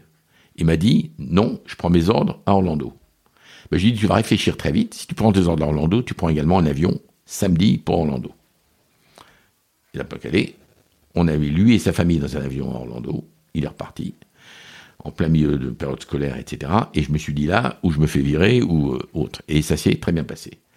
La deuxième chose qu'on a eue, c'était que les, designers de Disney, surtout en, produits, euh, vous savez, euh, qu'on vendait dans les boutiques, etc., mmh. le design était très américain. Et toutes les petites fées avec des étincelles, des trucs, bon. Et donc moi j'ai pris une designer française euh, qui a fait des trucs plus plus marrants quoi, et puis euh, fashion quoi dans le dans le mouvement du moment, les couleurs du moment, etc. Qui étaient des clins d'yeux à Disney, euh, non pas, vous voyez par exemple il y avait un visage figuratif de Mickey, etc. Et là j'ai eu un deuxième tollé. Donc je suis allé voir Michael Eisner et je lui ai dit Michael, on réussira à Paris si on fait une chose qui est très importante et, et qu'on en tire les conséquences. Au lieu d'envoyer les Américains nous expliquer ce qu'il faut faire, il faut qu'on envoie nos Européens aux États-Unis comprendre ce qu'est Disney. Et après, on va l'interpréter à notre manière. Et là, vous pourrez nous dire oui ou non. Et il m'a dit banco. Bon, ça a été une réunion qui était plus longue que ce que je vous dis en deux minutes.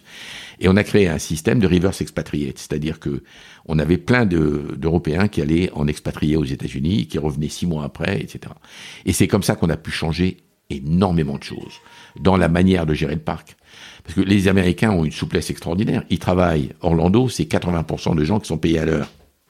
Hmm. Bon. Il y a, il y a beaucoup de personnes dans le parc un jour, vous prenez tout le monde, il y en a moins le lendemain, ils restent chez eux. Ou la moitié reste chez eux, vous voyez. Bon, ça bien sûr, ça n'existe pas ici. Ah oui, oui, ça c'est sûr. voilà. Mais donc il fallait adapter le, modèle social, il fallait adapter le modèle marketing, il fallait adapter. Et on l'a fait remarquablement avec le soutien de, de Michael Eisner et de Frank Wells. Et, je dois dire, moi, j'en suis, et, ce système reverse expatriate qui fonctionne toujours, euh, j'en suis, j'en suis quand même relativement fier. Avant de passer à Club Med, quel est votre meilleur souvenir de, de Disneyland Paris? J'en ai, j'en ai. Alors là, on est dans votre bureau. Euh, je vois quand même une photo avec Michael Jackson euh, qui avait privatisé le parc, il me semble. Non, c'est pas tout à fait ça. Je pourrais vous raconter. Alors racontez-moi aussi.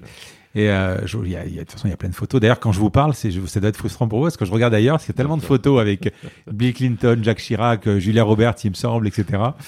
Euh, continuons. Non, mais mon meilleur souvenir de hmm. Disney ou mes meilleurs souvenirs sont pas euh, forcément effectivement les stars qui venaient visiter, hmm. etc. C'est c'est plutôt des moments. Et pour moi, j'en ai j'en ai un dont je me rappelle très très fort c'est quand, avec Steve Burke, qui était mon numéro 2, qui est un, on est devenu amis parce qu'on a fait tout le redressement ensemble, c'est mhm. un type extraordinaire, qui aujourd'hui est le patron de NBC Universal. Et donc, euh, avec Steve, euh, un jour, on a décidé de lancer ce qui s'appelle maintenant Space Mountain, mhm. alors qu'on n'avait pas les sous. Mais on avait découvert qu'il y avait une équation très simple, c'est que on faisait 8 millions de visiteurs, la capacité du parc, c'était 12 millions, et pour commencer à gagner de l'argent, il en fallait 14. Donc ça marchait pas. Et on s'est dit, si on demande de construire une attraction aujourd'hui, on nous dira non. Donc on a décidé de le faire sans le dire. Ça vaut combien un truc comme ça? 300 millions de, euh, de francs. 60 millions de dollars. D'accord. Oui, mais quand vous n'avez plus de sous. Bien sûr. Donc on a décidé. Et euh, un jour, on présente le projet à l'un des banquiers euh, pendant la restructuration, mmh. et euh, qui était le président d'une des grandes banques françaises, et qui dit 300 millions pour un manège. ça, c'était un moment. Vous voyez, je vous parlais de moments. Ça, c'est des moments qui m'ont marqué. Et puis, euh, non, je dirais, et puis l'ouverture de Space Mountain, toujours lié à ça, parce que l'ouverture de Space Mountain, ça a été justement l'avènement de la décision d'Euro Disney à Euro Disney et le signe de la relance et de la survie d'Euro Disney. Euh, nous, on a utilisé euh, Space Mountain pour dire, d'abord, un, on est toujours vivant, mais deux, regardez, il y a ce truc extraordinaire, parce que c'était une attraction en avance sur son temps à l'époque. Hein. Hmm. Euh, il est toujours d'ailleurs.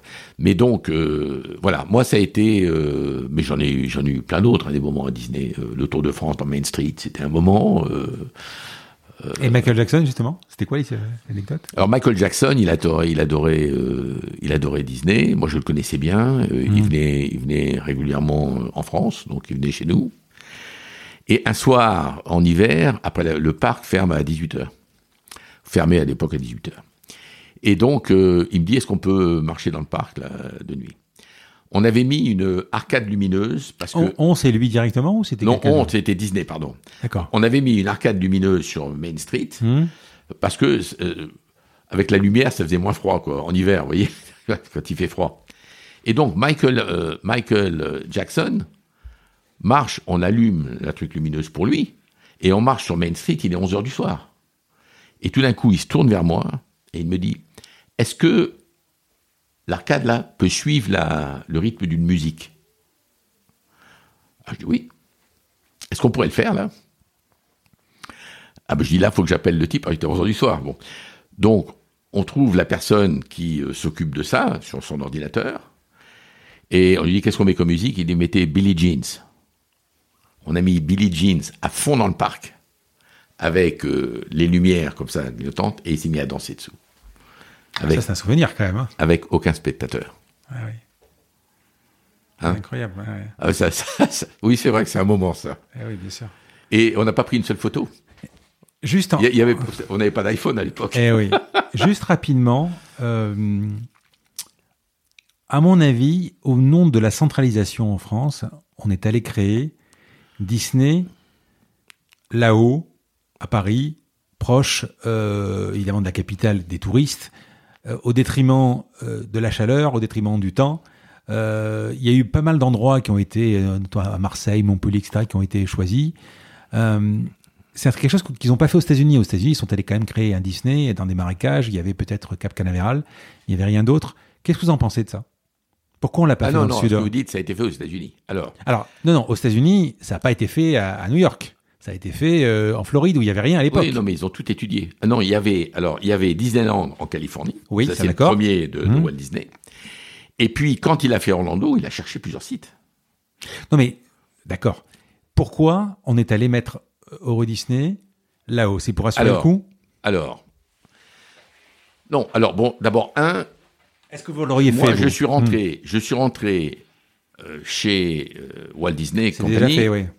La- la- ça venait d'être fait. D'accord. C'était fait. Donc, bon. donc j'ai pas participé. Hmm. Je sais que les hésitations et le travail de fond ont été faits sur Barcelone, Montélimar et Paris. Ça, c'est les trois finalistes, on va dire. Montélimar a été éliminé à cause des risques liés au Mistral. Parce que, Ah, ouais. Ah oui, mais clairement, hein. Donc sûrement Marseille ou peut-être aussi. ouais.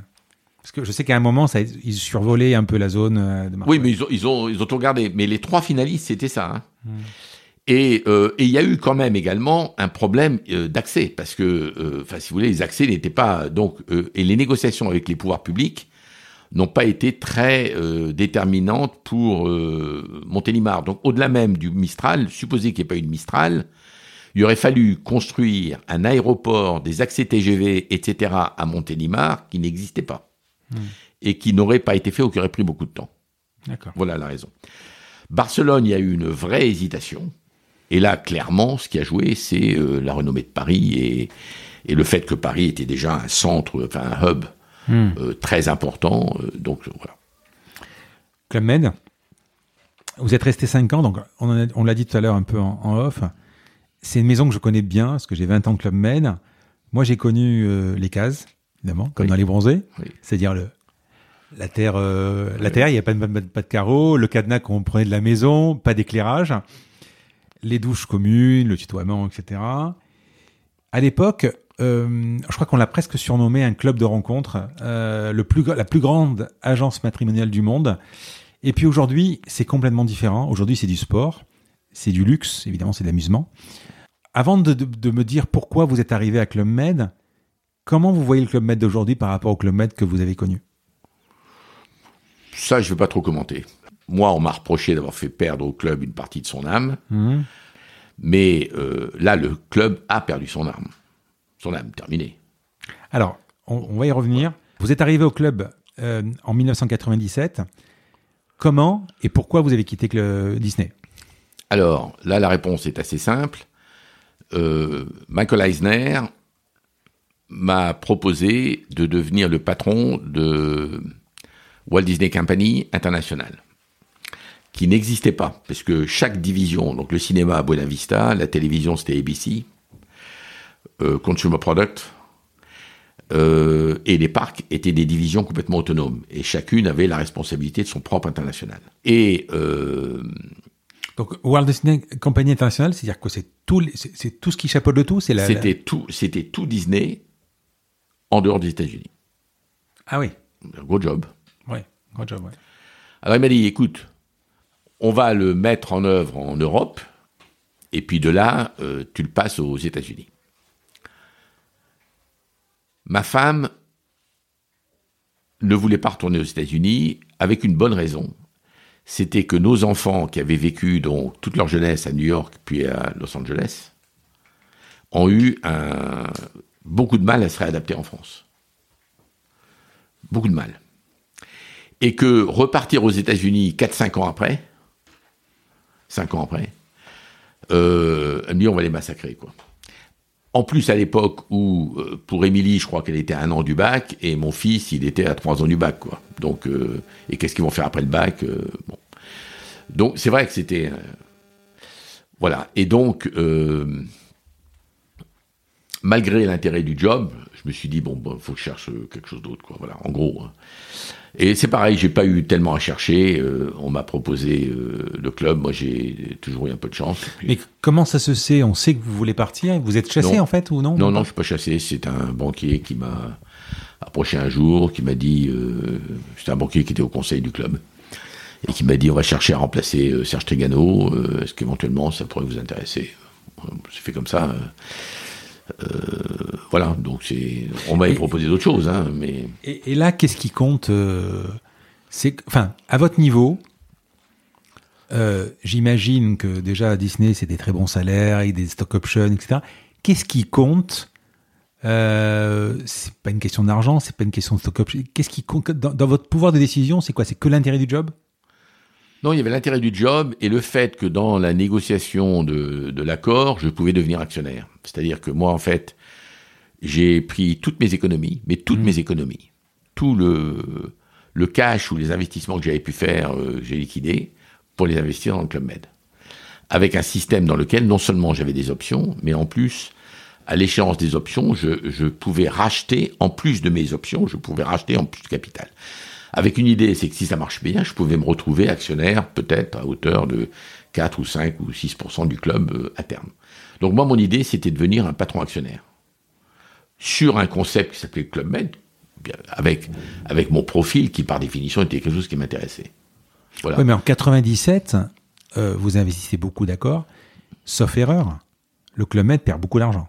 Oui. Serge Trigano, le fils de Gilbert, euh, est sorti, euh, je crois, à la suite d'un audit où il y a eu un problème, je sais pas, vous avez peut-être mal expliqué. Euh, vous investissez dans une boîte, on sait même pas si, parce que c'est pas, c'est pas parce qu'elle est en bourse, c'est pas parce qu'elle est, qu'elle, qu'elle, vous pouvez tout paumer aussi. Ah oui, oui, mais ça hmm. des risques. D'accord. Non, non, ça c'est pas le problème. Donc moi, si vous voulez, effectivement, il y avait des problèmes. J'ai quand même regardé un petit peu la, comment dirais-je, les rapports qui avaient été faits. Effectivement, il y avait des rapports qui ont été faits par un grand cabinet d'organisation, euh, non, de consultants, pardon, sur euh, la stratégie du club, etc. Et euh, je me disais qu'il y avait, il y avait capacité à, redresser le club. Voilà. D'ailleurs, j'en profite pour dire une chose, parce que Serge Trigano, bien sûr, m'en a toujours voulu dans son job, mais la, seule interview que j'ai jamais faite sur le club, j'ai expliqué, mais la partie euh, que je vais expliquer maintenant, euh, on me l'a coupée. Donc voilà. Alors ça, je m'engage à pas le couper. Voilà. Alors, si vous voulez, euh, Gilbert Tigano, d'abord, c'est un monsieur pour lequel j'ai un respect mais incroyable. Hmm.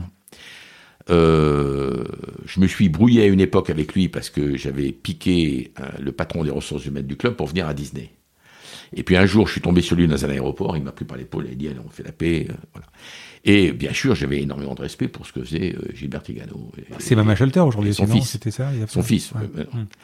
Donc, là-dessus arrive 2001. Euh, non, pardon. Excusez-moi. Pas 2001, c'était à mon époque. La première guerre d'Irak. Vous vous rappelez, euh, la, la, guerre en 91, il y a eu cette guerre et les Européens ont déserté les clubs euh, qui était dans des pays musulmans. Koweït, euh, Koweït 91. Hmm. Bush premier, quoi. Oui, oui c'est ça. Euh, c'est ça. Et donc, pendant une saison ou deux, les clubs ont été désertés. Donc, bien sûr, ça a fait un trou. Deuxièmement, Gilbert Tigano, tout président, fait un boulot extraordinaire et puis fait quelques erreurs. Bon. Il a racheté un club qui s'appelait Aquarius hmm. et une compagnie aérienne qui s'appelait Air Liberté. Un désastre. Avec un monsieur qui n'était pas un monsieur bien, en plus, j'en profite pour le dire aussi. Voilà. Et donc, Serge Trigano a repris à son père avec ces deux trucs. Et c'est très difficile pour un fils de dire, eh ben on va faire, on, arrête, on fait un write-off, on élimine, hmm. voilà. Donc il ne l'a pas fait. Et en ne le faisant pas, c'est un boulet qu'il a eu au pied pendant toute sa période de gestion. Voilà. Euh, voilà comment je l'explique. Bon, moi, quand je suis arrivé, j'ai pas fait de miracle. J'ai effectivement, euh, le club Aquarius, on a fermé un certain nombre et les autres, on les a passés en club maître de Trident. Et euh, Air Liberté, on a fait un write-off comptable, et, puis on est reparti sur un bon pied. Et puis après, on a fait quand même tout un travail de fond, de rationalisation du club pendant les années 97 à, 2000, ce qui fait qu'on a redressé les comptes très très bien en an 2000, très, de manière très satisfaisante. voilà. Mais donc, moi, j'ai jamais blâmé Serge Trigano pour ce qu'il avait fait. Quand on dirige une boîte comme, comme Club Med, c'est de la politique? C'est beaucoup de c'est beaucoup d'inertie. non, alors ce que j'ai découvert au club, c'est c'est pas la politique. Non. Alors d'abord, un, le mode de gestion du club, c'était un mode de gestion euh, bâti par euh, Gilbert Trigano à son époque, etc. Il est bon, euh, il, était ce qu'il était. Il n'était pas, il était pas mauvais. il était bien. Bon. Par contre, euh, à l'époque j'ai repris avec le nombre de villages qui existaient, euh, dans le nombre de pays qui existaient, etc., il fallait effectivement rationaliser la gestion. Donc c'est ça, c'est des choses que l'on a euh. Et puis il a fallu changer une culture qui était une culture, comment dirais-je, de, chef, d'ailleurs les chefs de village. voilà, on, a, un peu rationalisé la culture en essayant cependant de ne pas retirer ce qui faisait la valeur du club. Moi, on m'a reproché justement d'avoir, euh, en fait, modifié la, culture du club, mais il est vrai que euh, au club, il y avait une gestion sociale qui était euh, ce qu'elle était, et dans le, les villages, les géos n'étaient pas, n'avaient pas d'heures supplémentaires, euh, travaillaient 7 jours sur 7, 18 heures par jour, ou 16 heures par jour, ou autre. Bon voilà, ça, mais c'était bien, c'était bien pour un temps, mais on était dans un moment dans lequel c'était malheureusement plus possible. Donc, si vous voulez, on a redonné un statut social au, euh, au géo du club, et avec un statut social, euh, je dirais, heureusement ou malheureusement, je sais pas, euh, un système d'heures supplémentaires, de week-end, de vacances, quoi. Ça m'a toujours fasciné parce que, encore une fois, je connais bien le Club Med. Donc, oh, rapidement, hein, euh, normalement, la carrière, c'est quoi? C'est on rentre géo, euh, ensuite on passe chef des sports, ensuite chef de village, et ensuite on va peut-être monter à Paris pour aller au siège directement. Et en termes de salaire, d'abord, sauf erreur, hein, je crois qu'il n'y a pas une énorme différence entre euh, les chefs et les géos. Et quand vous leur dites, mais vous travaillez 7 sur 7, enfin, normalement, ils avaient un jour off. oui. Voilà. Mais quand vous travaillez quasiment 6 sur 7, et en fait, c'est 9 h du matin, 2 h du matin, parce qu'il faut qu'ils aillent lancer les soirées au night, etc. Ils vous disent, mais en plus, on n'était pas payé pendant le repas, parce que c'est de la détente. Le night, c'est de l'amusement.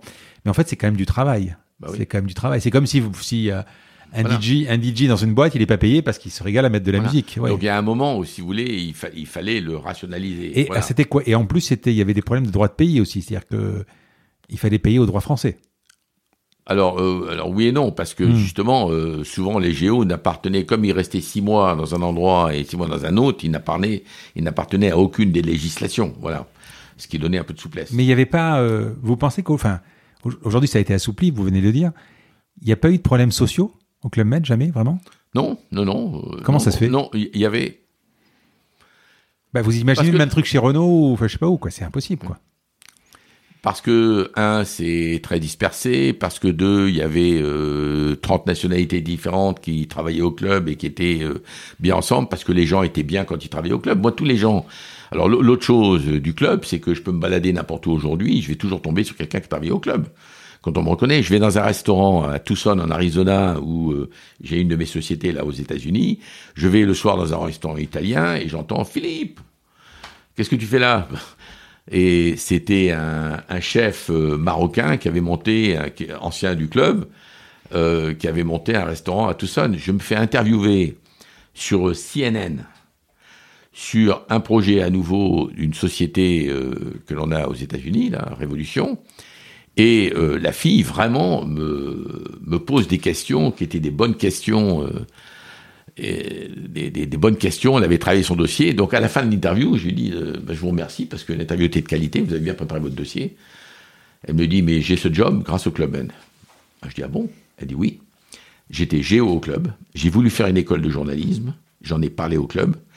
Ils m'ont mis au centre euh, d'appel de Phoenix en Arizona. C'était le call center du, du club. Et ils m'ont permis de, de travailler qu'à mi-temps pour faire mes études en même temps. Voilà. Et quand j'ai vu que je vous interviewais, même si c'était pas pour le club, euh, je me suis dit, je vais bien m'occuper de lui. voilà. Donc, ils étaient heureux. Si vous voulez, il y avait beaucoup de travail, etc. Mais voilà, j'espère qu'ils le sont encore.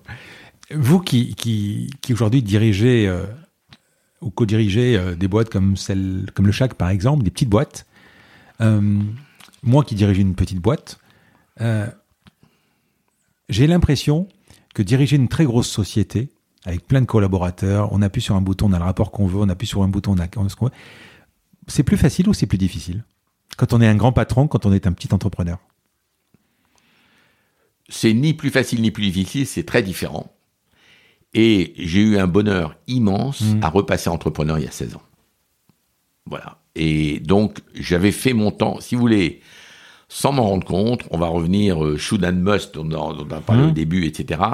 Moi, mon départ du club, finalement, c'est la meilleure chose qui me soit arrivée. Pour deux raisons. La première, c'est que quand j'étais au club, l'action était au même niveau, elle avait beaucoup monté, mais elle avait baissé après le 11 septembre, mais elle était au même niveau que quand j'ai pris le club. Donc j'ai revendu tout ce que j'avais. Et je me suis dit, euh, je ne sais pas encore ce que je vais faire, donc il faut que je place mon argent. Ah, vous avez quitté le club, hein euh, Au moment où j'ai quitté le club. Vous avez voulu le quitter ou c'est des Non, non, non, on m'a sorti. D'accord. On m'a sorti. D'accord. C'est bien d'être de, de le dire. Oui. Non, non, on m'a sorti parce que vous me disiez la politique. Il n'y a pas eu de politique au sein du club. Il y en a eu un peu sur ce sujet-là, bien sûr, parce que Henri Giscard d'Estaing a quand même bien manœuvré à cette époque-là. Mmh. Mais il y a eu aussi beaucoup de politique au niveau du conseil d'administration qui était divisé sur ce qu'il fallait faire suite au 11 septembre. Donc c'était devenu très difficile. Henri était à l'époque le deuxième du club. Oui. D'accord. Donc, mais, mais en fait, Henri, je le remercie. Mmh. Je peux le faire officiellement aujourd'hui parce que j'ai tout revendu et j'ai tout investi. J'étais au conseil d'administration de eBay. Hum. On était en 2002, la fin de la bulle. Je voyais le potentiel d'eBay. J'ai tout investi en eBay. J'ai fait 15 fois la mise que j'aurais jamais fait au club. Et ça m'a mis à l'abri du besoin pour le futur. Donc à partir de là, moi je peux faire que ce qui m'intéresse. Mais la deuxième chose, c'est que c'est là où j'ai réalisé, si vous voulez, le fait que je n'étais plus Philippe Bourguignon, j'étais Philippe Bourguignon du Club Med, ou Philippe Bourguignon d'Euro Disney. Et on m'a proposé, euh, je vous dis, des jobs extraordinaires aux États-Unis, mais, mais vraiment euh, plus gros que président du Club Med, aux États-Unis, et je ne les ai pas pris.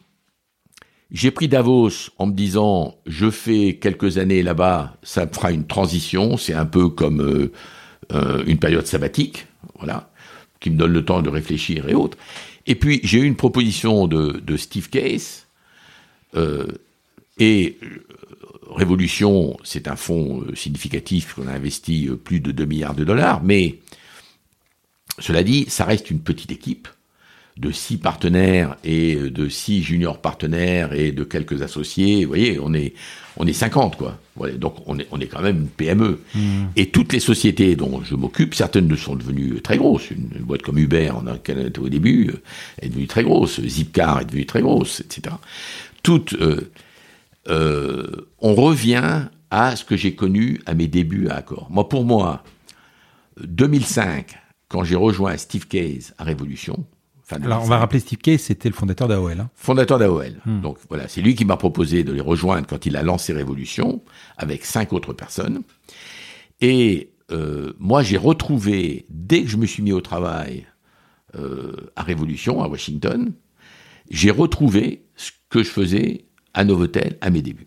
C'est-à-dire, on fait les choses soi-même, on prend les décisions soi-même, on n'appuie pas sur un bouton avec une personne qui vient de bureau pour aller vous résoudre vos, difficultés ou vous proposer des solutions, etc. On a des réunions entre partenaires extraordinaires dans lesquelles on échange des idées sur euh, tel secteur économique, tel autre secteur, dans quel secteur on va l'année prochaine, etc.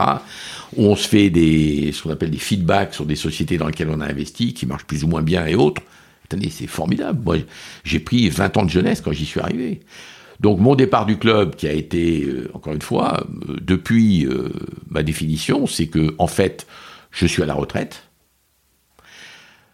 Et, mais pour moi, ma définition de la retraite, ça n'est pas d'aller jouer au golf ou de regarder la télévision, c'est de faire des choses intéressantes avec des gens intéressants. Moi, si on propose un projet qui m'emmerde, je suis du mot, avec des gens qui sont pas intéressants, je regarde même pas. En résumant, c'est un, grand luxe. Hein. Bien sûr. En, résumant, euh, là, on va juste terminer avec, enfin, on va juste passer à Davos. Euh, Accor, Club Med et, euh, Disney, ce sont des écoles toutes différentes, mais qui vous ont appris énormément. Aujourd'hui, le Philippe Bourguignon que vous êtes, il est, il y a un pourcentage de chaque grâce À, grâce à tout ça, voilà. Ouais. Euh, je dirais que Accor, euh, c'est toute ma base, parce que c'est c'est ma jeunesse, c'est là où j'ai appris, mm. et c'est là, moi, je vois la différence avec des jeunes que je vois aujourd'hui, ceux qui ont eu un, un, patron extraordinaire avec eux, qui leur a fait confiance, qui leur a laissé faire des erreurs, etc. Oui, pareil, Dubois et Pélisson, vous laissez faire des erreurs. Et vous expliquez comment apprendre de vos erreurs, voilà, par rapport à d'autres qui ne pardonnent pas. Euh, voilà ce que donc j'ai appris ça. Euh, la créativité, je l'ai appris chez Disney. Euh, on va dire, je vais le dire d'une autre manière, le grand international, la dispersion géographique, la complexité de gérer des unités, vous savez, très disperses, ça a été extraordinaire au club de découvrir ça, etc. Et puis la deuxième chose au club, c'est l'ingratitude, euh, voilà, j'ai des, sentiments mitigés sur le club, non pas sur la société, mais ce, qui s'est passé au club à mon époque. J'ai interviewé euh, deux personnes qui sont les repreneurs de la Redoute, Nathalie Bala et Eric Courteil. Quand ils rencontrent des gens dans la rue, ou quand ils rencontrent des gens à, une soirée ou dans une place d'avion à côté, ils se nomment jamais en fait. Ils disent jamais euh, je suis le, le, responsable de la Redoute, etc. Vous savez, c'est ceux qui ont remonté la redoute aujourd'hui. La redoute, c'est un truc incroyable. Incroyable, euh, je suis euh, à côté de vous en, sur Air France. On se dit bonjour. On va passer 8 ou 9 heures de vol ensemble. Vous dites ce que vous faites. Enfin, vous disiez ce que vous faisiez. Aujourd'hui. Vous, avez, vous inventiez ah, une profession à l'époque Non, alors à l'époque, c'était un peu différent parce que hmm. je montais dans un avion, les gens savaient qui j'étais. Aujourd'hui, ils savent plus. Les gens souvent à côté me disent Ah, président du club. Non, mais euh, les gens des affaires. C'est-à-dire que, d'accord, je, suis d'accord, mais on vous voit euh, dans la rue, on vous reconnaît pas. Bah, Dans les restaurants, on me voyait, on venait m'interrompre. Euh, je peux même vous raconter une anecdote. Dites-moi. On va se cacher avec ma famille à l'époque de Disney hmm. dans un ranch au fin fond de l'Arizona hmm. pendant les vacances de Noël pour être vraiment au calme parce que justement à Disney on était tellement visible qu'on n'était pas au calme. Il y avait une grande table d'hôtes pour le petit déjeuner le matin. Sympa. Et tous les gens, avant qu'ils aillent faire du cheval, euh, etc., y allaient. On s'assoit à la table d'hôte, et il y a un monsieur qui est en face, un peu à droite, qui me dit Ah, monsieur Bourguignon, alors ça va comment Disney, là, vous pourrez m'expliquer, etc. Bon. Et alors, je lui dis Écoutez, je vous propose un truc. Je me repose, je suis ici, je suis personne. Si vous voulez, je vous appelle quand je rentre à Paris. Et on l'a fait, ils m'ont laissé tranquille. Voilà. Mais c'était ça, à cette époque. Donc, euh, on pouvait pas aller dans un restaurant, même dans un magasin. Euh, et on vous demande toujours quelque chose. Il faut faire essayer de m'embaucher. Il faut toujours des trucs. Euh. Il y a un peu de ça aussi, mais. Mais vous, mais, moi, honnêtement, aujourd'hui, donc. Mais quand on vous connaît pas, quand on vous a pas reconnu de, de vue, est-ce que vous présentiez en tant que patron du club Med ou vous inventiez ah, bah, je non, au club Med quoi? Non, non. Je me présentais. si on me demandait mon nom, je disais Philippe Bourguignon, mais. mais Qu'est-ce que vous faites dans la vie? Vous répondiez quoi? Ah bah là, je répondais. Ah, d'accord, vous auriez pu parce que justement, les, les, deux de la redoute répondent bon, bah, c'est la redoute, quoi. C'est tout simplement. Travailler dans les euh, directions de la redoute. Mmh. Davos. Donc, alors, juste un, juste, alors, excusez-moi, avant Davos, là, c'est une question que je vais vous poser tout à l'heure. Vous allez de succès en succès. C'est-à-dire que, bon, vous choisissez, vous passez d'accord où ça a été incroyable, vous êtes allé chez, chez Disney euh, euh, où ça a été incroyable. Là, c'est la première fois et je prends vos termes, vous me dites on m'a sorti. Donc finalement, vous sortez pas par la grande porte. Comment vous comment vous voyez, comment vous vous sentez? Est-ce que vous est-ce que pour vous c'est un échec? Non. Alors d'abord un, le club le, club Med pour moi n'est pas un échec mmh. Parce que euh, un an et demi après euh, le 11 septembre, mmh. on, revenait dans des zones de profit qui étaient tolérables. Et, euh, et, qui n'ont et, et, qui n'ont pas progressé les dix années qui ont suivi. Ouais, en fait, vous, oui, vous avez pas eu de chance aussi parce que vous êtes arrivé avec le, oui, oui, c'est un peu comme Macron qui arrive avec le, la, prise, il a pas le temps, quoi. Voilà. Donc non, non. Par contre, c'est, c'est, alors, bon, c'est une histoire un peu compliquée, mais j'avais décidé que si un certain nombre de choses ne se passaient pas vis-à-vis de l'actionnariat, je quittais le club six mois après.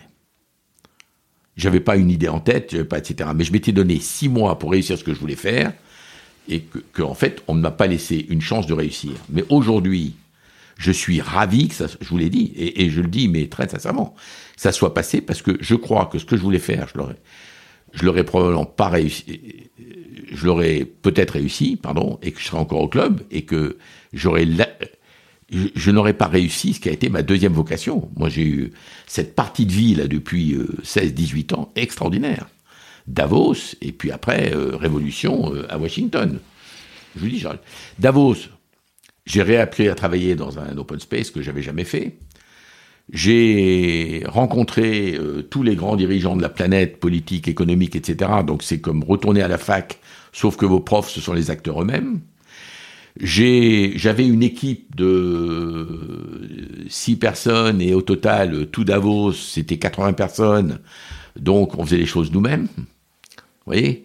Est-ce que vous pouvez rappeler à quoi ça sert Davos et qu'est-ce que c'est? Parce que tout le monde ne connaît pas. Alors Davos, c'est une réunion, la réunion principale, le World Economic Forum, a lieu une fois par an, le troisième week-end de janvier de chaque année, euh, à Davos.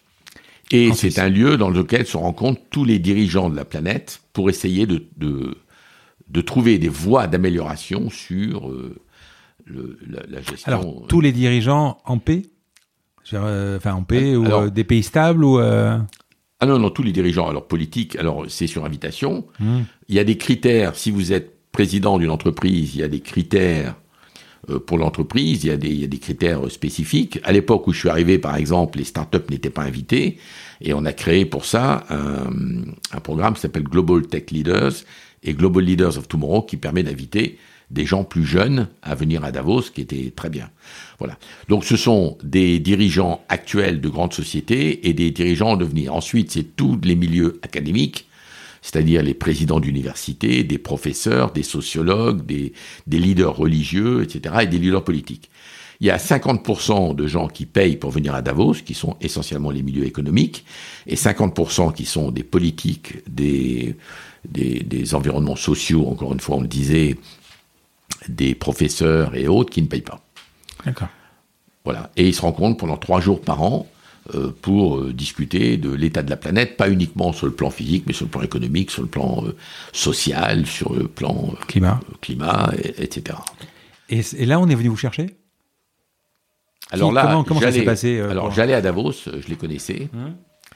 Et une personne qui était au conseil d'administration, donc Davos à l'époque, a cherché à avoir un dirigeant qui soit un dirigeant plutôt économique, euh, à côté de Klaus Schwab, qui devenait chairman, lui, hmm. euh, pour euh, donner un virage plus économique à Davos. Pas, pas, sur le plan du contenu, mais sur le plan de la gestion. Voilà. Et un, un des membres du conseil d'administration, président d'une grande société, a suggéré mon nom. Moi, on m'a appelé. Je me rappelle, j'étais à un conseil d'administration de eBay en en Californie, il était 3 heures du matin, ils ne savaient pas que j'étais aux États-Unis. On m'a appelé et euh, pour me, comme c'était ce grand patron, tiens, je le prends. Euh, et il m'a dit, il faudrait que, que vous rencontriez Klaus Schwab, on a une idée à vous proposer éventuellement Davos. Et moi, c'est l'époque où beaucoup de personnes qui comptaient pour moi dans ma vie euh, des, des, hommes politiques que je connaissais, des dirigeants de société, des, enfin, des amis, me disaient Philippe, ne te relance pas dans le business, fais autre chose, tourne la page, t'as fait ta carrière, elle est belle, etc., fais autre chose. Et ça me travaillait. Et donc, euh, ce truc, moi j'ai eu de la chance dans ma vie, vous savez, je, je vous ai parlé tout à l'heure entre Disney et le club et, entre Accor et en fait c'est tombé au moment. On me l'aurait proposé six mois plus tôt, j'aurais même pas regardé. Six mois plus tard, j'aurais peut-être fait complètement autre chose dans l'intervalle. C'est tombé au bon moment, ça m'a interpellé. Je me suis dit, de toute façon, j'ai rien à perdre. J'ai rencontré Klaus Schwab, j'ai rencontré quatre membres du conseil d'administration, des gens extraordinaires. Il y avait la, la reine Rania Giordani quand même, euh, il y avait euh, le président de Nestlé, euh, Peter Brabeck à l'époque, le président de Siemens, vous voyez, enfin, et puis d'autres, un asiatique, voilà. Et je les ai rencontrés, et puis, puis j'ai dit banco, voilà, effectivement. Et alors là, c'est, c'est une grosse réadaptation. C'est surtout une autre dimension, parce que là, vous rencontrez tous les grands de la planète. Alors il y a la dimension, mais il y a au niveau de la, vous vous retrouvez encore une fois à faire les choses vous-même. Euh, vous voyez, c'est un mode de travail qui n'a plus rien à voir avec ce que vous avez fait dans une grande entreprise. justement, c'est, euh, mais pour vous, c'est pas, c'est pas trop théorique tout ça? Non. Non, encore que vous n'êtes pas dans les réunions, vous êtes plutôt dans l'organisation des réunions en fait. Alors, ah oui, bien sûr, je suis dans les réunions. J'ai fait, il y en a une dont je voudrais vous parler tout à l'heure. Non seulement je fais des réunions, mais j'ai fait des gros speeches, etc. Non, non, mais si vous voulez, euh, Davos, ce qui a été extraordinaire, euh, c'est pas tous les gens me disent parce que tu as dû rencontrer des personnages. Oui, j'ai rencontré euh, la planète. J'ai rencontré Parvez Musharraf en privé, le président du Pakistan, bon, et qui à l'époque était un sujet chaud. J'ai rencontré des leaders euh, israéliens, j'ai rencontré Eloud Barat, j'ai rencontré, alors Clinton bien sûr, et puis j'ai travaillé de manière proche avec lui après ça. Euh, donc, donc, oui, j'ai rencontré des gens passionnants. Par contre, ce que j'ai découvert à Davos, c'est que j'ai réappris ce qu'était le monde. Je ne le savais plus. Parce que on est le nez dans le guidon quand on dirige une boîte et on voit plus ce qui se passe autour de soi, à part les rapports qu'on vous donne. Vous voyez? Moi, pendant deux ans, pendant cette période Davos, je, n'ai jamais autant lu qu'à l'époque de Davos. Je lisais plusieurs journaux par jour, plein de bouquins, etc., des rapports et, autres. Et depuis, je ne peux pas m'en empêcher. Le, voilà, moi tout ce que je lis en ce moment, c'est à nouveau des.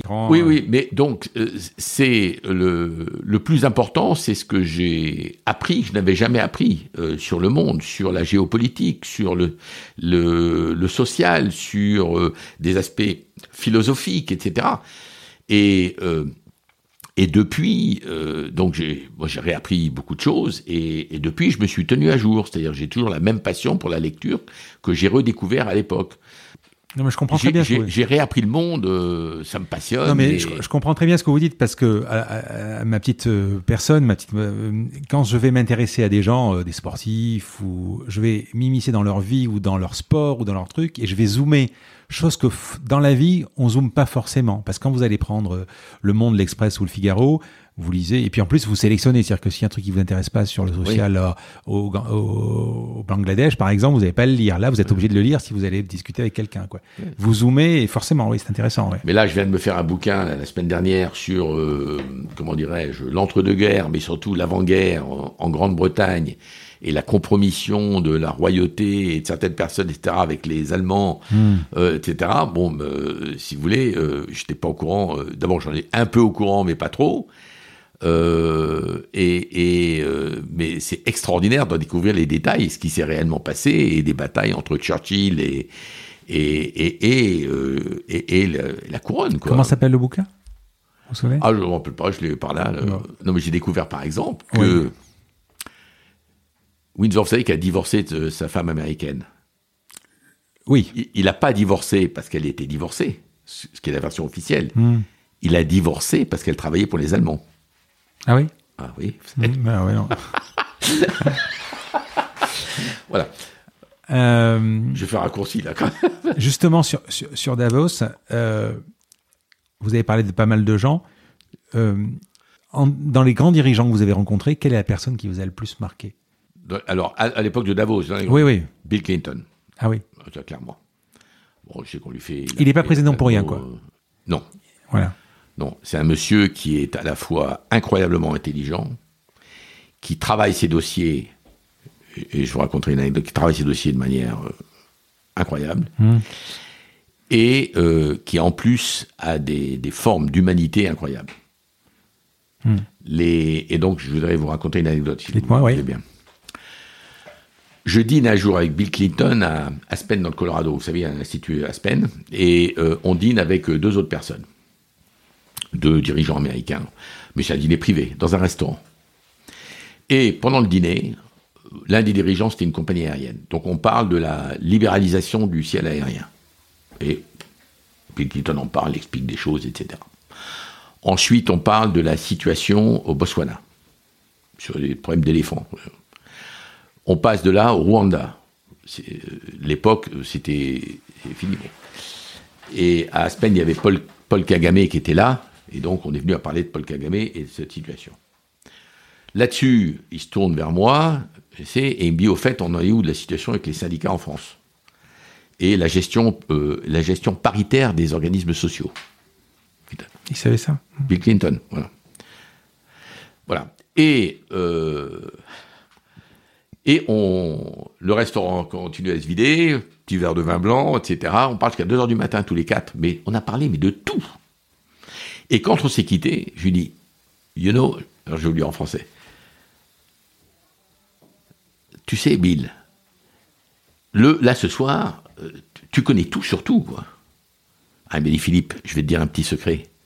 J'ai été président des États-Unis. Ah. il savait tout sur tout. Euh, je pense pas que Trump c'était le cas. voilà, il travaillait ses dossiers. Euh, donc moi j'ai travaillé avec lui. Pas avec Macron est comme ça. Il doit l'être, oui. Hmm. J'ai travaillé sur, euh, comment dirais-je, avec Bill Clinton sur sa Clinton Global Initiative. Vous savez, je l'ai aidé. Hmm. C'est pour ça. Je l'ai fait avec sa fille. D'accord, oui, je pose la question. Voilà. Voilà, donc j'ai beaucoup travaillé avec eux et là-dessus, c'est là où je l'ai bien bien connu. Euh, moi, non, vraiment, je me demandais, euh, voilà, un monsieur qui et, qui a fait un super boulot à son époque. Hein. On va parler après de votre dernière partie de la carrière. Juste encore une fois sur les pays. Euh, on a eu, on a eu ces pays émergents qui ont, pour la plupart, émergé, comme l'Inde. On a presque l'impression aujourd'hui que nous, la vieille Europe, le centre de le centre de gravité se déplace un peu vers l'Asie aujourd'hui. Je ne sais pas si vous êtes d'accord. Euh, alors, malgré le fait que euh, les, États-Unis résistent quand même extrêmement bien à l'économie, on a l'impression que nous, on est un peu en perte de vitesse en Europe. Je voulais savoir ce que vous pensez de ça. Et, euh, si demain, nous, la vieille Europe, ça peut s'inverser, c'est nous qui, qui, qui, pouvons désémerger, en fait. Je ne sais pas comment vous expliquer. Ou si on perd de la vitesse, qu'en fait alors, c'est une, c'est une très bonne question, et pas facile à, réunir. Alors, comment dirais-je? On va faire un peu d'histoire, justement, parce que j'ai, euh, j'ai, fait des grosses présentations sur ce sujet. Mmh. Alors, pas forcément sur le sujet de l'Europe, mais sur le sujet euh, où va le monde et quels vont être les superpowers demain, quoi. Oui, sachant qu'on était, moi, ici, on est en Méditerranée, on pour était. Faire, Pour faire bref, euh, le centre du monde, c'était la Méditerranée, bah justement, là où mmh. on est, hein, mmh. euh, euh, pendant longtemps. Il est passé avec le développement de l'Angleterre à l'international, les colonies, etc., y compris la colonie américaine, mmh. il est passé sur l'Atlantique. Surtout quand après, cette Amérique est devenue indépendante et qu'a eu les liens indissociables d'abord avec l'Angleterre, ensuite avec l'Europe. L'Atlantique a dominé le monde pendant 150 ans. La logique voudrait que, compte tenu de ce qui se passe en Chine et en Asie et aux États-Unis, le transfert se fasse de l'Atlantique sur le Pacifique. Mais c'est pas là où il se fera. Parce que c'est la Chine qui dominera.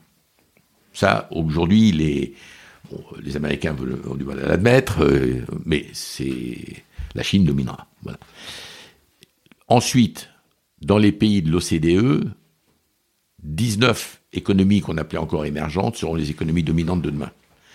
Donc l'Europe, malheureusement, je pense, et, enfin, pardon, je voulais dire, que les intérêts, les intérêts stratégiques de l'Amérique vis-à-vis de l'Europe sont en train de diminuer.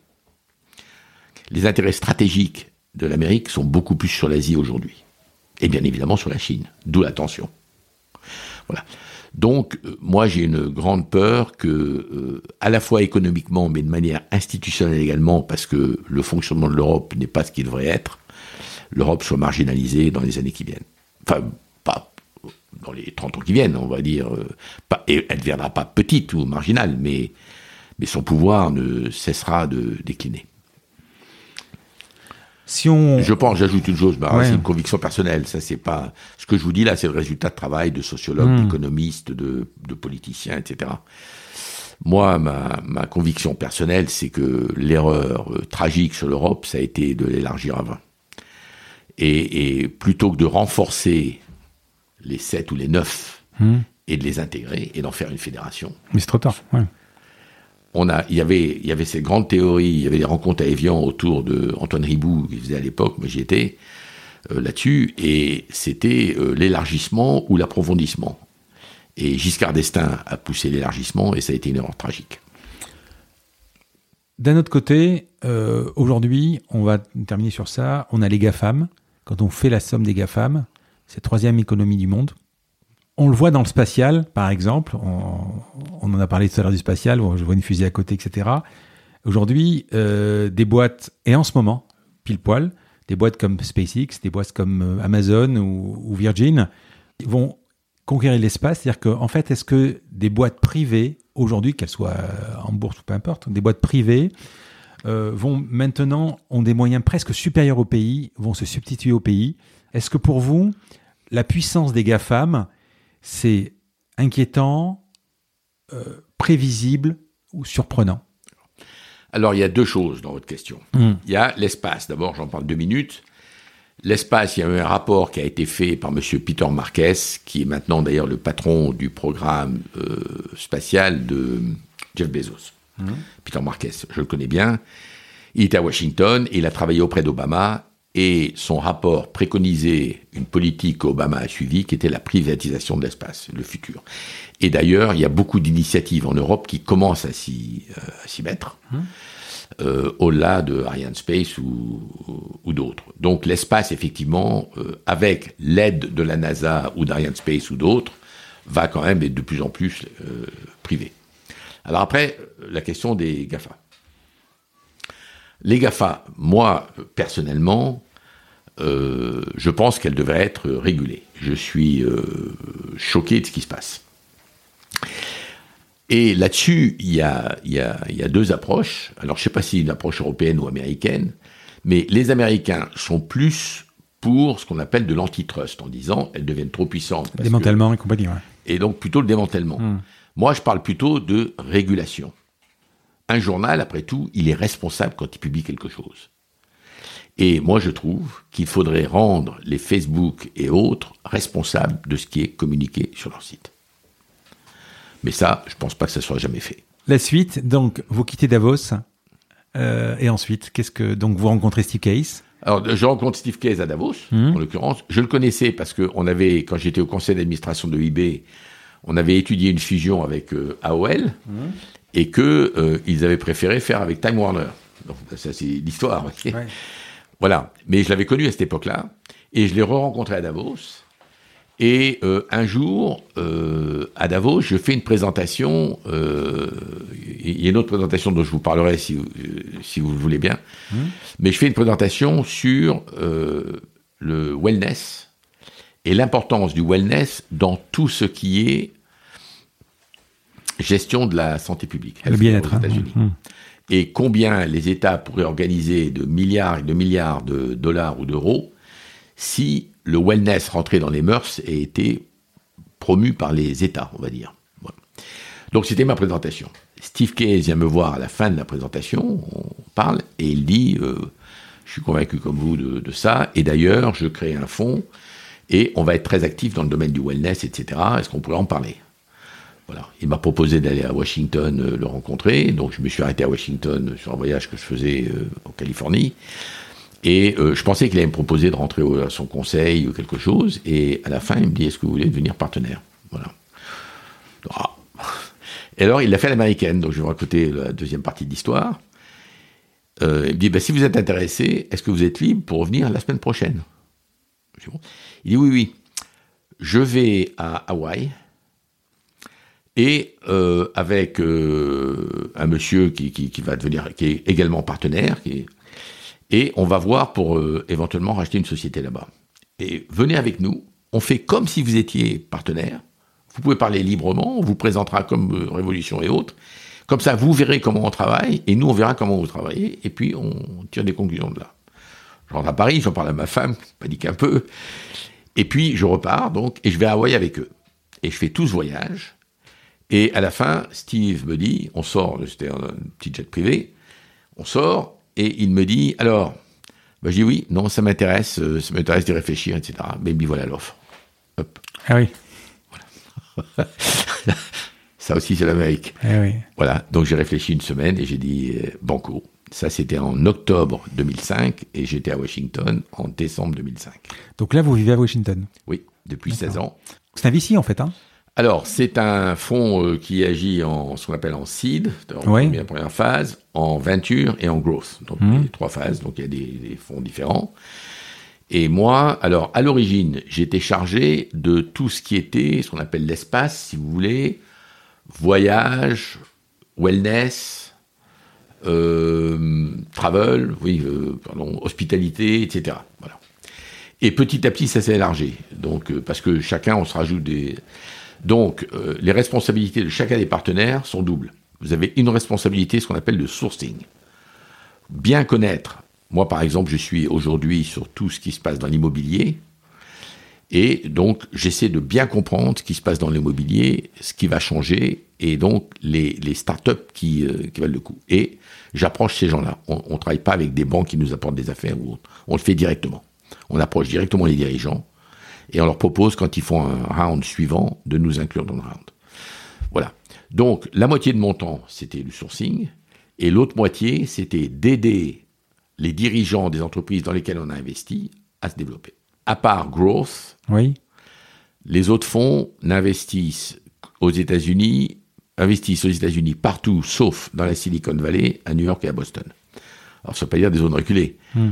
Il faut savoir que 85% des fonds Venture vont sur ces trois zones, 15% sur l'intégralité des États-Unis. Nous, on a décidé qu'il y avait des bons entrepreneurs partout. D'accord. Ça s'appelle Rise of the Rest. D'accord. Le, reste va monter. Et on investit à Austin, à Santa Fe au Nouveau-Mexique, à Boulder dans le Colorado, à... Vous connaissez euh, Chattanooga? Non. Ben voilà, ben Chattanooga, c'est la capitale de l'intelligence artificielle aujourd'hui, parce qu'il y a deux types qui ont commencé ça là-bas. D'accord. C'est en Virginie. Voilà, on investit dans des coins comme ça. Nashville, j'adore Nashville parce que j'adore la country music. Nashville, ça s'est métamorphosé le long du fleuve. Euh, maintenant, c'est que des startups, des...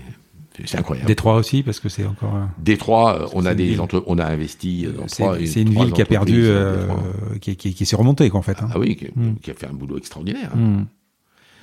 Voilà, donc euh, sourcing et gestion. Euh, j'ai oublié de vous poser une question qui, m'intéresse aussi. Euh, on reproche souvent aux ministres ou même aux, grands patrons d'arriver comme ça catapultés.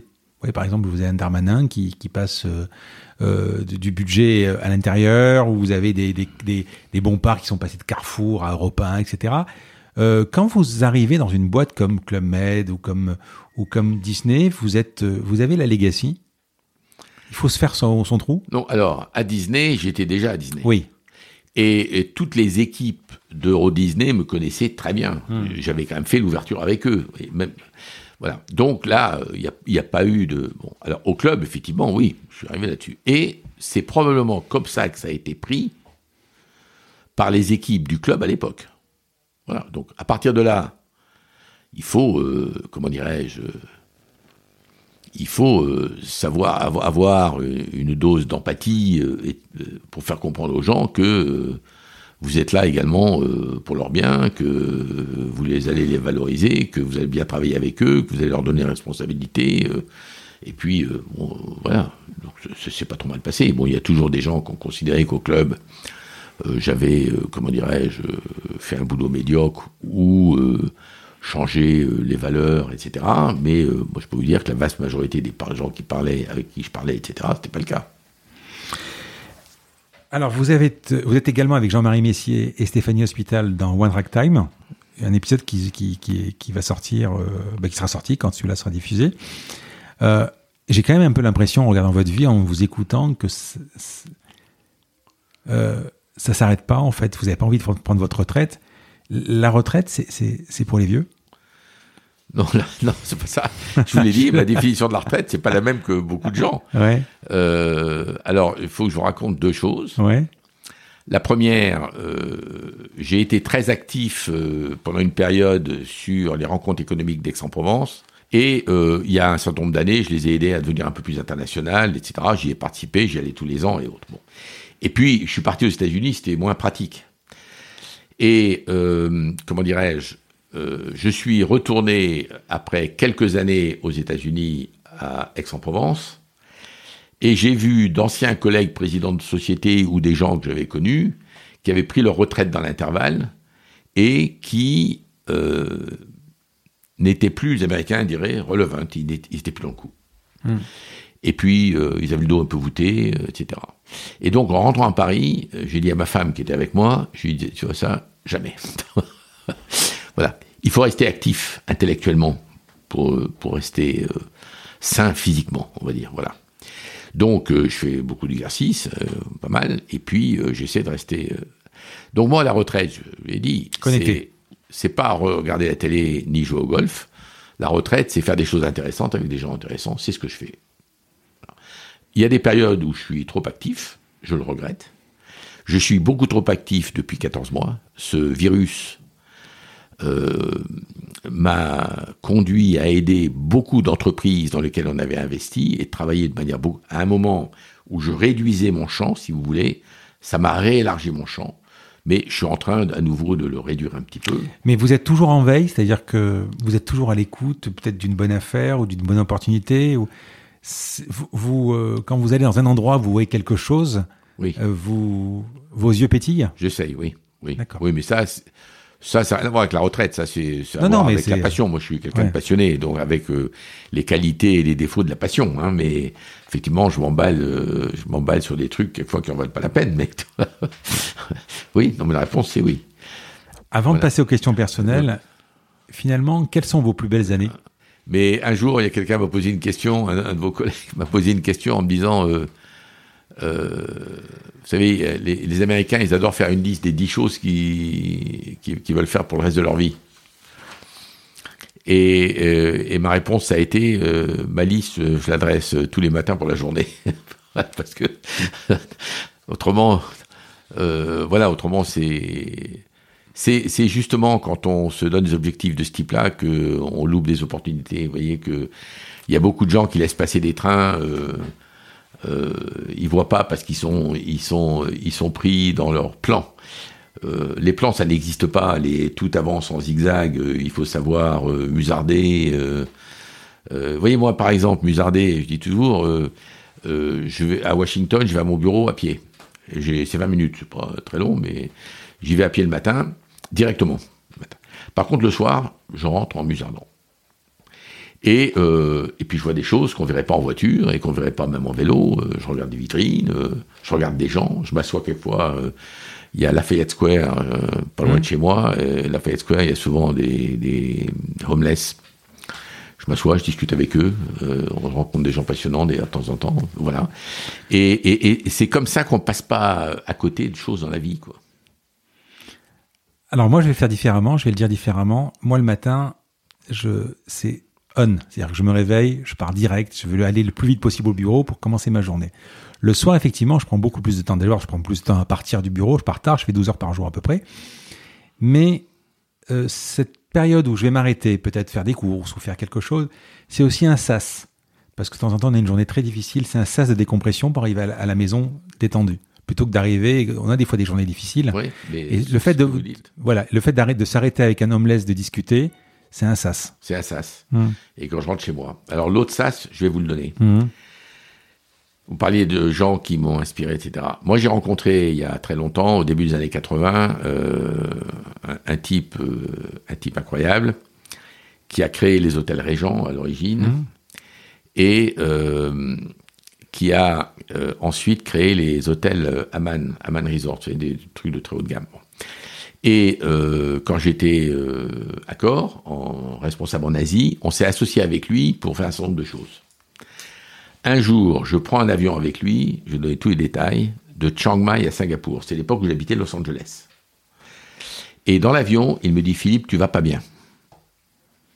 Ce monsieur s'appelle Adrien Zeka. Je mentionne son nom. Tu vas pas bien? Je dis oui, je vais bien. Bah, bien sûr que ça va. Il dit non, non. Moi, je peux te dire, à la manière dont tu parles, la manière dont tu réponds à des questions, etc., tu vas pas bien. Et je pense que tu travailles tôt et que tu es trop stressé. Je dis oui, j'ai un peu de stress parce que j'ai des voyages longue distance. J'arrête pas de voyager. Du coup, quand je suis à Los Angeles, j'ai beaucoup de travail, etc. Et ben, il dit, bah, t'as tort. Tu sais ce que tu vas faire? J'ai ma maison à Bali il avait un, ancien temple bouddhiste transformé en maison. Tu vas aller y passer deux jours et tu vas euh, reflect on yourself. Tu vas réagir sur toi-même, quoi.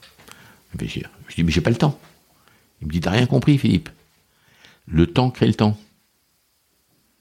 Le temps crée le temps. Tu vas aller dans mon truc. Tu vas annuler tes rendez-vous. Mais j'ai rendez-vous à Tokyo. Tu vas annuler tes rendez-vous, tu vas aller passer. J'ai passé ces deux jours, ça a changé ma vie. Parce que je me suis aperçu à l'époque qu'effectivement j'étais organisé, on courait des trucs, etc. Et qu'effectivement, le temps qu'est le temps, si vous prenez du temps pour vous, vous êtes beaucoup plus efficace dans le temps qui vous reste. Et depuis, donc ça, c'était début des années 80. Je prends deux jours toutes les six semaines avec moi-même. Et je recommande à tous les gens avec lesquels je travaille de le faire. Et il y a tellement de gens qui me remercient de le faire. Je, suis, d'accord. Bon, je, travaille, moi, j'étais en train de dire, je suis un peu fatigué en ce moment, parce que depuis, effectivement, depuis euh, mon dernier voyage aux États-Unis, maintenant les États-Unis c'est très compliqué, depuis janvier 2020, oui. et j'ai pas pris une journée de vacances, je travaille 7 sur 7. Et c'est vrai que je me dis des fois, euh, Enfin, si je vais par exemple une demi-journée à la piscine ou quoi, j'ai l'impression de faire quelque chose de mal en fait. Parce qu'il y a le travail, et vous courez, vous terminez, etc. Aujourd'hui, je termine ce rendez-vous, je vais vite aller au bureau travailler. Mais euh, effectivement, le fait de ne pas prendre le. Voilà. Faites ça. Je vais réfléchir à ça. À moi, ça a été extraordinaire. Hmm. Ce monsieur Adrien, d'ailleurs, j'ai toujours poursuivi mes contacts. Malheureusement, il est très âgé, il va pas bien, mais euh, voilà, quelqu'un qui va. Et, puis d'autres choses. Hein. Vous voulez une autre anecdote Allez, oui, j'en suis pas ouais. Euh, je le connaissais avant d'être marié. Donc je me marie. Donc vous voyez, je le connais depuis longtemps. Mmh. Je me marie et avec ma femme, on, mmh. on regardait de, on regardait pour euh, acheter un appartement. Et il passe à Paris. Je l'invite à dîner. Et je sais pas comment le sujet est venu sur cet appartement, et je lui dis on hésite parce qu'il est un peu cher. Et il me dit, t'as rien compris. il me dit, tu vas acheter un appartement avec, tu viens de te marier. C'est là où tu vas créer ta famille. C'est là où tu vas passer plus de la moitié de ton temps. Ton appartement, c'est la décision la plus importante que tu vas prendre depuis que tu es marié. La question, c'est pas de savoir si c'est cher, c'est de savoir si tu peux te le payer. Si tu peux le payer, tu l'achètes. Ben oui. Je l'ai acheté le lendemain. Et c'est la meilleure décision qu'on ait jamais prise. Aux États-Unis, vous êtes, euh, vous, vous, vous, avez un statut particulier? Vous êtes, pas, vous êtes euh, double nationalité ou pas, non? Non, non, non, non, non. J'avais une carte verte, mais j'ai plus. Euh, Donc là, vous êtes obligé de rentrer six mois par an. Non, non, j'ai un visa, j'ai un visa, ça s'appelle O1. D'accord. Ah oui, parce que vous travaillez là-bas. Question perso? Quand vous regardez votre carrière, je voudrais savoir qu'est-ce que vous ressentez et si vous vous dites j'ai réussi. Alors, alors en toute modestie, vous allez même dire non, etc. Sérieusement. Non, non, mais non, non, mais moi je réfléchis pas. Est-ce que j'ai réussi ma carrière ou pas? Est-ce que j'ai réussi ma vie? Oui. oui. On, est sur le professionnel, hein, évidemment. Euh. Oui, mais moi c'est tout. D'accord. Je me suis marié trois mois après avoir connu ma femme il y a plus de 40 ans. Euh, j'ai des enfants euh, extraordinaires, vraiment. Hum. et deux des petits-enfants aussi. J'ai voyagé euh, à travers la planète en y rencontrant des gens passionnants partout. Et d'ailleurs, les voyages que je veux faire dans le futur, c'est pas des voyages pour revisiter un pays, c'est pour retrouver des gens que j'ai pas vus depuis un certain temps. J'ai donc été exposé à des cultures extraordinaires. Euh, ma vie s'est partagée entre la France et les États-Unis, puisque j'ai vécu à, New York, euh, Los Angeles et Washington au total plus de 20 ans. Donc voilà, donc moi je, suis ce que j'appelle un frustré de l'Atlantique, c'est-à-dire que quand je suis ici, l'Amérique me manque et quand je suis là-bas, la France me manque. donc j'ai eu la chance de réussir ma vie. Je dis pas que je l'ai réussi parce que j'ai pris toutes les bonnes décisions, j'ai pris plein de décisions mauvaises, mais je l'ai réussi parce que ben voilà, il y a eu des, virages euh, que j'ai pris au bon moment sans le savoir, d'autres au mauvais moment euh, en le sachant. voilà, non, non, je suis content, content de ce que j'ai fait. Euh, Bosser pour vous, c'est travailler ou c'est du plaisir Aujourd'hui, travailler, au sens, au sens dur, hein, évidemment. Oui. Non, travailler, pour moi, on va dire, jusqu'à ma, mon changement ça a été, euh, ça a été euh, la rupture avec le club, quoi, si vous voulez. Euh, travailler chez c'était dur, oui, parce que je travaillais beaucoup. et en plus, que ce soit le Club Med ou Accor au début, et même dans une certaine mesure Disney, je voyageais beaucoup. Donc il y avait le temps de voyage, les rattrapages quand vous rentrez, vous, connaissez. Donc voilà. depuis, encore une fois, je vous l'ai dit, moi j'ai tourné une page. C'est Davos qui m'a permis de la tourner. C'est mes deux années à Genève. Genève, je vais le dire gentiment parce que j'adore les Suisses, mais bon, c'est une ville, il n'y a pas grand-chose à faire. voilà. Mais justement, ça a été formidable parce que ça a tout posé, voyez. Donc ça, plus Davos, plus d'être réexposé au monde, etc. Moi, j'ai eu une deuxième vie post-Davos dans laquelle euh, le travail n'est pas une contrainte. Quelle boîte connue vous auriez aimé, alors j'allais dire créer, mais, ou même diriger, parce que euh, voilà, quelle boîte connue aujourd'hui?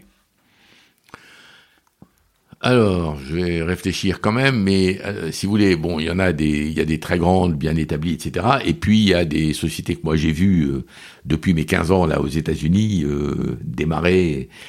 Bon, et là, j'en ai, j'en ai plusieurs qui sont intéressantes, mais il y en a une, alors je le dis de manière un peu spontanée, que j'aurais bien aimé créer ou diriger, c'est Airbnb.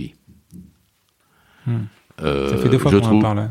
Les deux, là. Ah, Brian Chesky, que je connais, un type formidable, Bess Axelrod, numéro 2, qui est une amie. Voilà, et. Euh, leur, histoire est incroyable. Hein. Ah, mais c'est fabuleux ce qu'ils ont hmm. fait. J'ai écrit un truc sur. Euh, sur, sur J'ai écrit leur histoire, là, il faut que je la publie. Euh, en résumé, il y a plein d'anecdotes, hein. mais leur histoire de cornflakes, leur histoire d'Airbnb, les gens savent pas que c'est Airbed and Bed. c'est un truc incroyable. Quoi. Non, non, c'est, il a été brillant et, et surtout, il a, il n'a pas cédé à. Il y, a, beaucoup de sociétés qui explosent à ce moment-là. C'est euh, il, a, su anticiper sa croissance, structurer sa société euh, sans attendre, parce qu'il y en a beaucoup qui croissent tellement vite que il, court après euh, leur organisation en permanence. Lui non, lui ça a toujours été un voyage relativement serein. L'aménagement des bureaux, enfin vous tout. C'est une, super boîte, moi, je trouve. Paul Graham de White Combinator, vous le connaissez? Non. Il, enfin, il a été à l'origine, parce qu'il a donné 20 000, vous savez, il, aurait, voilà, il leur a donné 20 000 dollars, comme ça, juste comme ça, parce qu'ils parce qu'ils avaient fait un bon speech. C'est quand même incroyable. Ça aussi, ça a été du flair, quoi. C'est. Euh, euh, à quel personnage connu vous auriez aimé ressembler? Peu importe aussi encore politique ou pas politique. Hein. Alors là, je sais pas. ou de l'histoire, hein. Euh. Oui. Là, je vois une photo avec Elton John, là, sur le côté, d'ailleurs. Là, c'est... Elton John. Hmm. Elton John, je lui ai organisé un concert qui s'appelait Rocketman. Ah oui. Après la musique, au moment du lancement de euh, Space Mountain. D'accord. Voilà. Et on a fait un concert sur Space Mountain avec lui. C'est pour ça. Voilà. Non, je euh, je sais pas quoi vous répondre, là. vous voyez, euh, on n'est pas. Euh, non, mais ça peut être Napoléon, ça peut être euh, Bill Clinton, ça peut être. Euh, oui, mais oui, mais c'est marrant, vous dites Napoléon parce que j'ai beaucoup de, j'ai plus que du respect pour Napoléon. Et je trouve que il est trop décrié par rapport à, des choses qu'il a faites. Hmm. Et qu'on oublie trop, par contre, ah, qu'il a bien fait. Il a été l'origine de pas mal de choses, quand même. Ah bah, quand... voilà. Mais, ben justement, dire, j'aurais voulu être Napoléon un peu prétentieux. Dans votre parcours, qu'est-ce qui vous a le plus impressionné? Non, mais euh, rien ne m'impressionne dans mon parcours, euh, par rapport à moi. Moi, moi euh,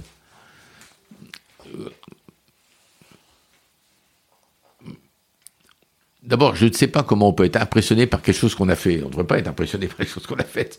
C'est des choses naturelles, quoi. Donc, j'ai pas de j'ai pas de choses que j'ai faites qui m'ont impressionné. Mais, euh, J'ai quand même, en vous écoutant, en vous écoutant, vous êtes sorti de l'IAE, euh, vous avez fait votre MBA, enfin votre master. Euh, vous aviez cette envie de voyager. C'est la raison pour laquelle vous avez envoyé votre CV à une boîte de six hôtels.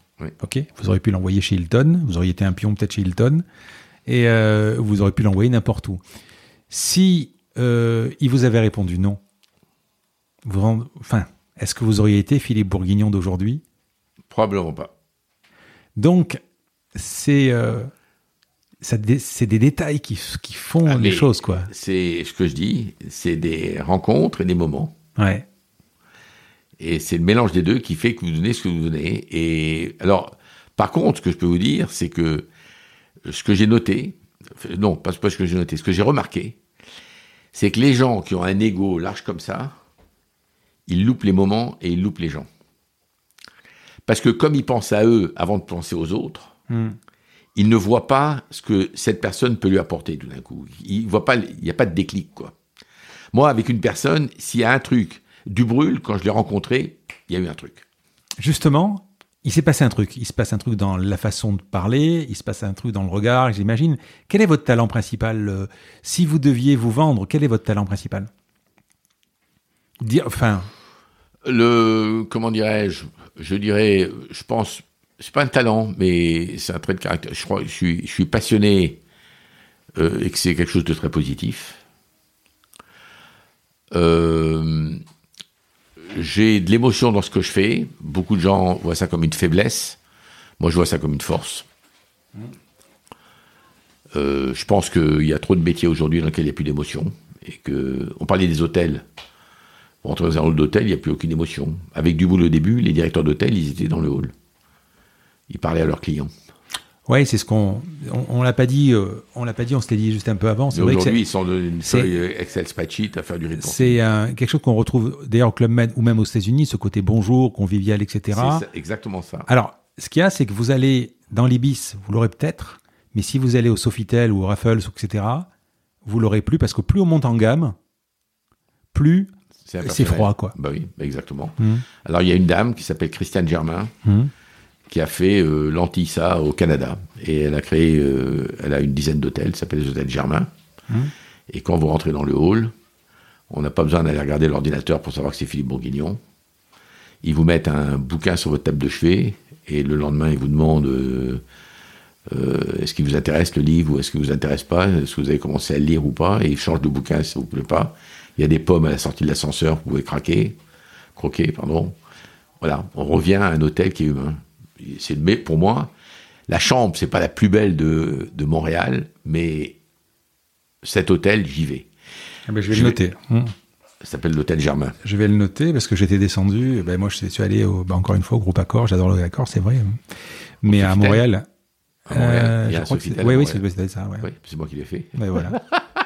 Ah, bah, de toute façon, des Sofitel. À l'époque, euh, Amérique du Nord. Moi, j'ai vu des, ah j'ai fait beaucoup de Sofitel, notamment il y a pas longtemps à Shanghai, il est super bien placé, quoi. Il est, c'est incroyablement plein placé, quoi. Des hôtels. mais, il y a pas de surprise. Il y a pas de surprise. Il n'y a plus d'âme.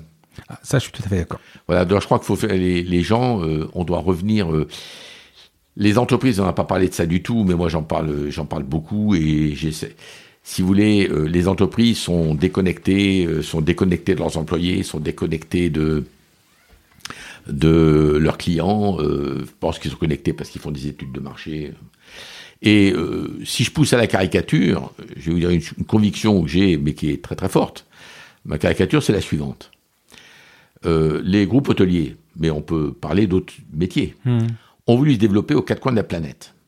Pour se développer aux quatre coins de la planète, il faut faire l'auberge espagnole. C'est-à-dire qu'il faut l'hôtel est le même à Vladivostok qu'il est à Buenos Aires, qu'il est à Paris. D'accord? Donc vous faites un hôtel lambda, qui devient une commodité.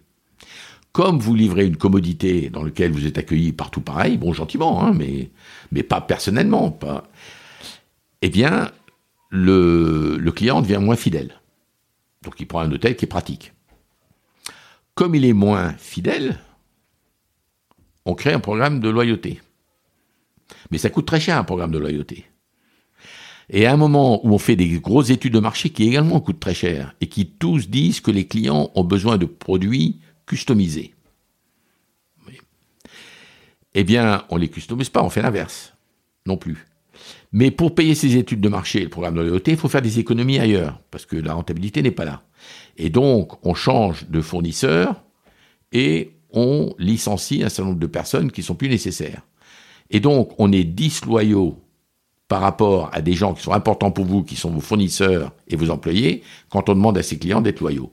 J'appelle ça le paradoxe de la loyauté. Voilà, c'est ça malheureusement aujourd'hui. Et c'est là où ça manque d'émotion. Il faut remettre de l'émotion dans les choses. Je parlais des hôtels Germain. Il y a un hôtel à Denver. Je vais très régulièrement à Denver parce que j'ai deux de mes sociétés qui mmh. sont à Denver. Et je descends dans un hôtel qui s'appelle Il Teatro. Il Teatro, c'est un vieil hôtel de l'époque de la conquête des mines dans le Colorado, vous voyez, construit en briques, etc., qui a été racheté par une famille, et c'est la femme qui gère l'hôtel. D'abord, il y a plein de touches dans cet hôtel extraordinaire. Euh, mais, mais, tout, je ne vais pas vous raconter.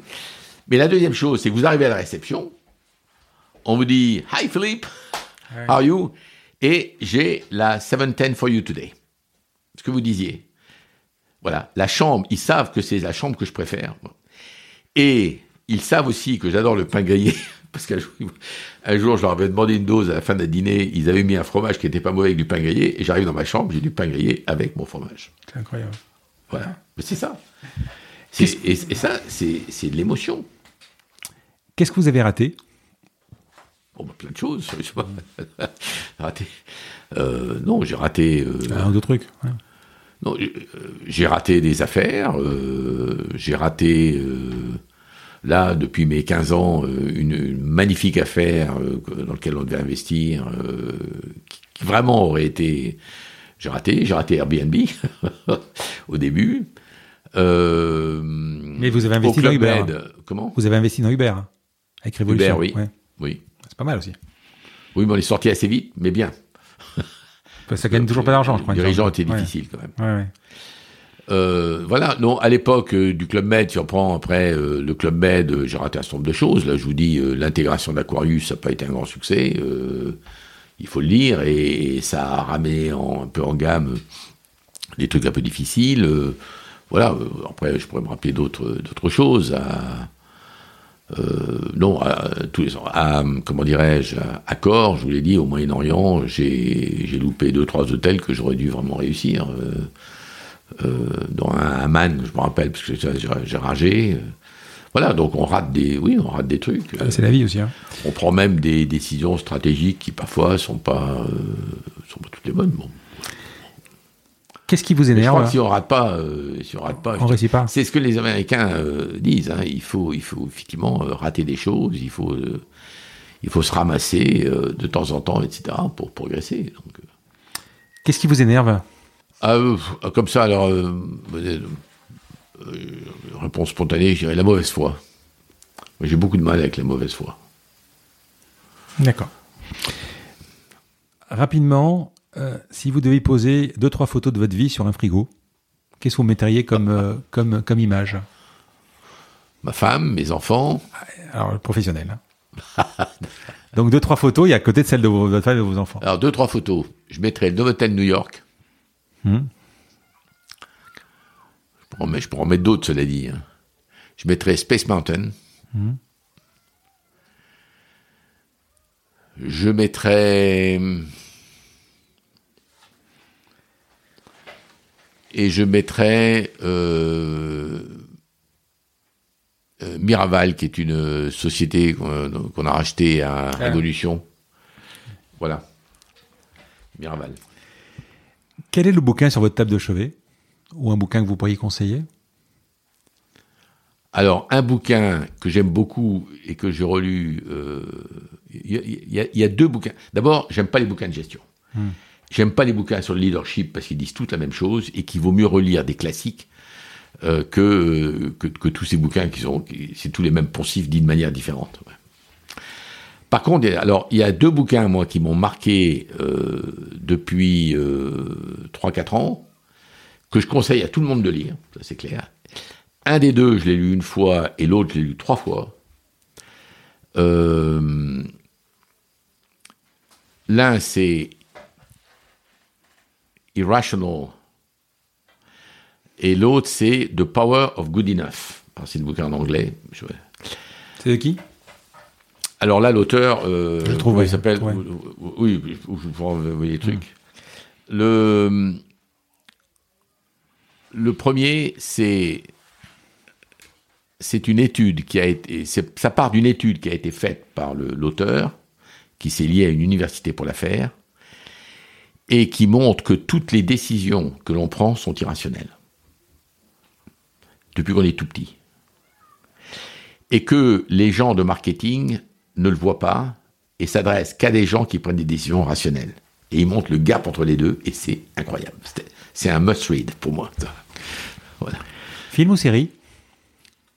Et l'autre, Power of Good Enough, c'est. c'est et puis, euh, j'en ai un autre quand même. Le Power of Good Enough, c'est de dire. Euh, on n'a pas besoin du truc qui est le top notch, euh, vous voyez, le top, top, top, etc. Il y, a, il y a quelque chose qui est good enough pour, faire, pour vous faire plaisir. Voilà. Et que en cherchant toujours l'extrême, on, on, on est, c'est pas bien.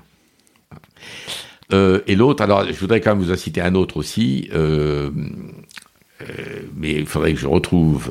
alors j'ai un trou. ah, il faudra que vous me coupiez là. ça m'énerve de ne pas le trouver.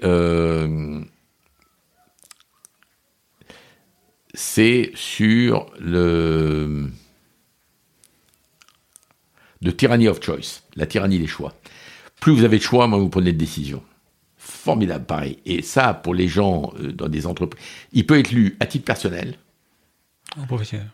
Mais à titre professionnel, il vous, il vous éduque sur le fait que quand vous laissez trop de choix aux gens, ils décident pas. Film ou série? Alors, euh, ben, là, le, le, Covid est passé par là, effectivement, comme tout le mmh. monde. Donc, je vais vous faire une réponse qui est là, la palissade. Euh, moi, j'adore les films. Voilà, j'en regarde régulièrement. Et puis, euh, j'adore les séries, mais je dois dire que, à nouveau, alors là, ce qu'on vient de dire, la tyrannie des choix. Quand vous avez Netflix, euh, Canal Série, Amazon. Ah, c'est pas, c'est pas quand on était petit avec la TF1. Enfin, il y a trop de séries. La une et, et Antenne Et, du coup, je suis en train, là, mais c'est récent, hein, mais depuis un mois, à revenir à plus de films. D'accord. Dernière série que vous avez vue, par exemple?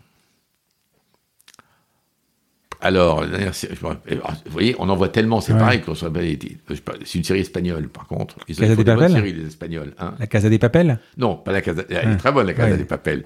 Je l'ai vue, bien sûr. Non, non, non, c'est. Start-up. Non plus. C'est une histoire de police euh, qui se passe à Barcelone. Oui, euh, très bien. Peu importe. Peu importe. Allez, je vous pose les deux dernières questions du podcast. Qui pourrait être le prochain invité de mon podcast que vous pourriez me présenter et pourquoi? Eh bien, Vous avez compris qu'il y a le flambeau, hein, donc voilà. Ah, là, en français, parce que je parle, oui. je baffe, ouais. Non. Oui, en français, parce que ton je... Hmm. Nicolas Beau. On a parlé d'espace. Je crois que vous êtes en contact avec lui. Je peux vous aider, d'ailleurs, vous me le dites. Ouais, je vais. Ça sera intéressant parce que lui, il a d'abord, il a un parcours personnel qui est très intéressant. Il a toutes ses années Microsoft. Ouais. Et puis il a ce qu'il fait aujourd'hui qui est vraiment passionnant. C'est un type intéressant. Je vous pose la dernière question du podcast. Vous savez que le podcast s'appelle La combinaison. Oui. Parce que pour comprendre la combinaison d'éléments qui vous a amené là où vous êtes arrivé, donc je vous pose la question. Ce podcast s'appelle La combinaison parce que je cherche à comprendre la combinaison d'éléments qui vous a amené, qui a amené la personne que j'ai en face de moi, là où il est arrivé. Philippe, quelle est votre combinaison? Moment et rencontre. Time. C'est des moments qui sont des moments qui vous définissent, des moments hmm. euh, forts euh, fortuits, euh, non planifiés, mélangés à des rencontres. C'est pareil. Les Américains, il n'y a pas de mot français, et donc ils appellent ça sérendipité. Oui, il y a la sérendipité. Oui. Sérendipité, voilà. Moi, je crois beaucoup au hasard. Et donc, voilà. on, va expliquer quand même ce que c'est la sérendipité. La sérendipité, vous allez par exemple, on en a parlé tout à l'heure, vous allez à une soirée, euh, vous n'avez pas forcément envie d'y aller, euh, vous décidez là à droite, et puis vous tombez sur une personne qui peut vous changer votre vie. Euh, Exactement. Oui, c'est ça. C'est ça, c'est député. Et donc, voilà. Et avec cette personne, vous risquez, quelques temps après, même, ou plusieurs années après, d'avoir un, moment, voyez, de faire face à une situation très complexe. Hmm. Ça, j'y crois. Moi, c'est ça, pour moi, qui m'a. On a terminé. C'était vraiment passionnant. Bon, merci. Mais vraiment dans un cadre quand même incroyable. On est. Oui, euh, c'est dommage qu'il n'y ait pas de soleil quand même. Philippe, merci beaucoup. C'était vraiment un plaisir. Non, non, c'est moi qui vous remercie de m'avoir donné cette opportunité. Merci bien. À bientôt. Je vous remercie d'avoir écouté cet épisode. Comme promis, voici le code de réduction pour commander sur papeo.fr. C'est la combinaison, tout en majuscule. Je vous offre 10% de remise sur votre première commande. Parlez de ce podcast à vos amis ou à vos collègues de bureau, partagez-le le plus possible. Abonnez-vous en cliquant sur le petit bouton S'abonner dans votre application mobile ou sur euh, votre ordinateur. Ainsi, vous serez averti dès qu'un nouvel épisode est en ligne. Je sillonne la France pour vous proposer de nouveaux invités. C'est vraiment beaucoup beaucoup de travail. Ce n'est pas mon métier, vous l'avez peut-être compris. C'est une passion que je pratique en dehors de mon job. Si vous avez apprécié cet épisode, dites-le moi avec des étoiles, 5 de préférence sur Apple Podcast, anciennement iTunes, et d'y ajouter un gentil commentaire, ça me fera plaisir. Ça me permettra également de remonter dans les classements. Et puis si vous n'êtes pas Apple, c'est pas grave, parlez-en autour de vous, partagez sur les réseaux sociaux, c'est prévu sur votre application de podcast préférée. Enfin, vous pouvez vous abonner sur lacombinaison.fr pour être averti dès qu'un nouvel épisode est en ligne. Je suis Frédéric Azoulay. N'hésitez pas à me faire remonter vos remarques, vos questions, mais aussi des invités que vous aimeriez entendre. Je vous dis à bientôt.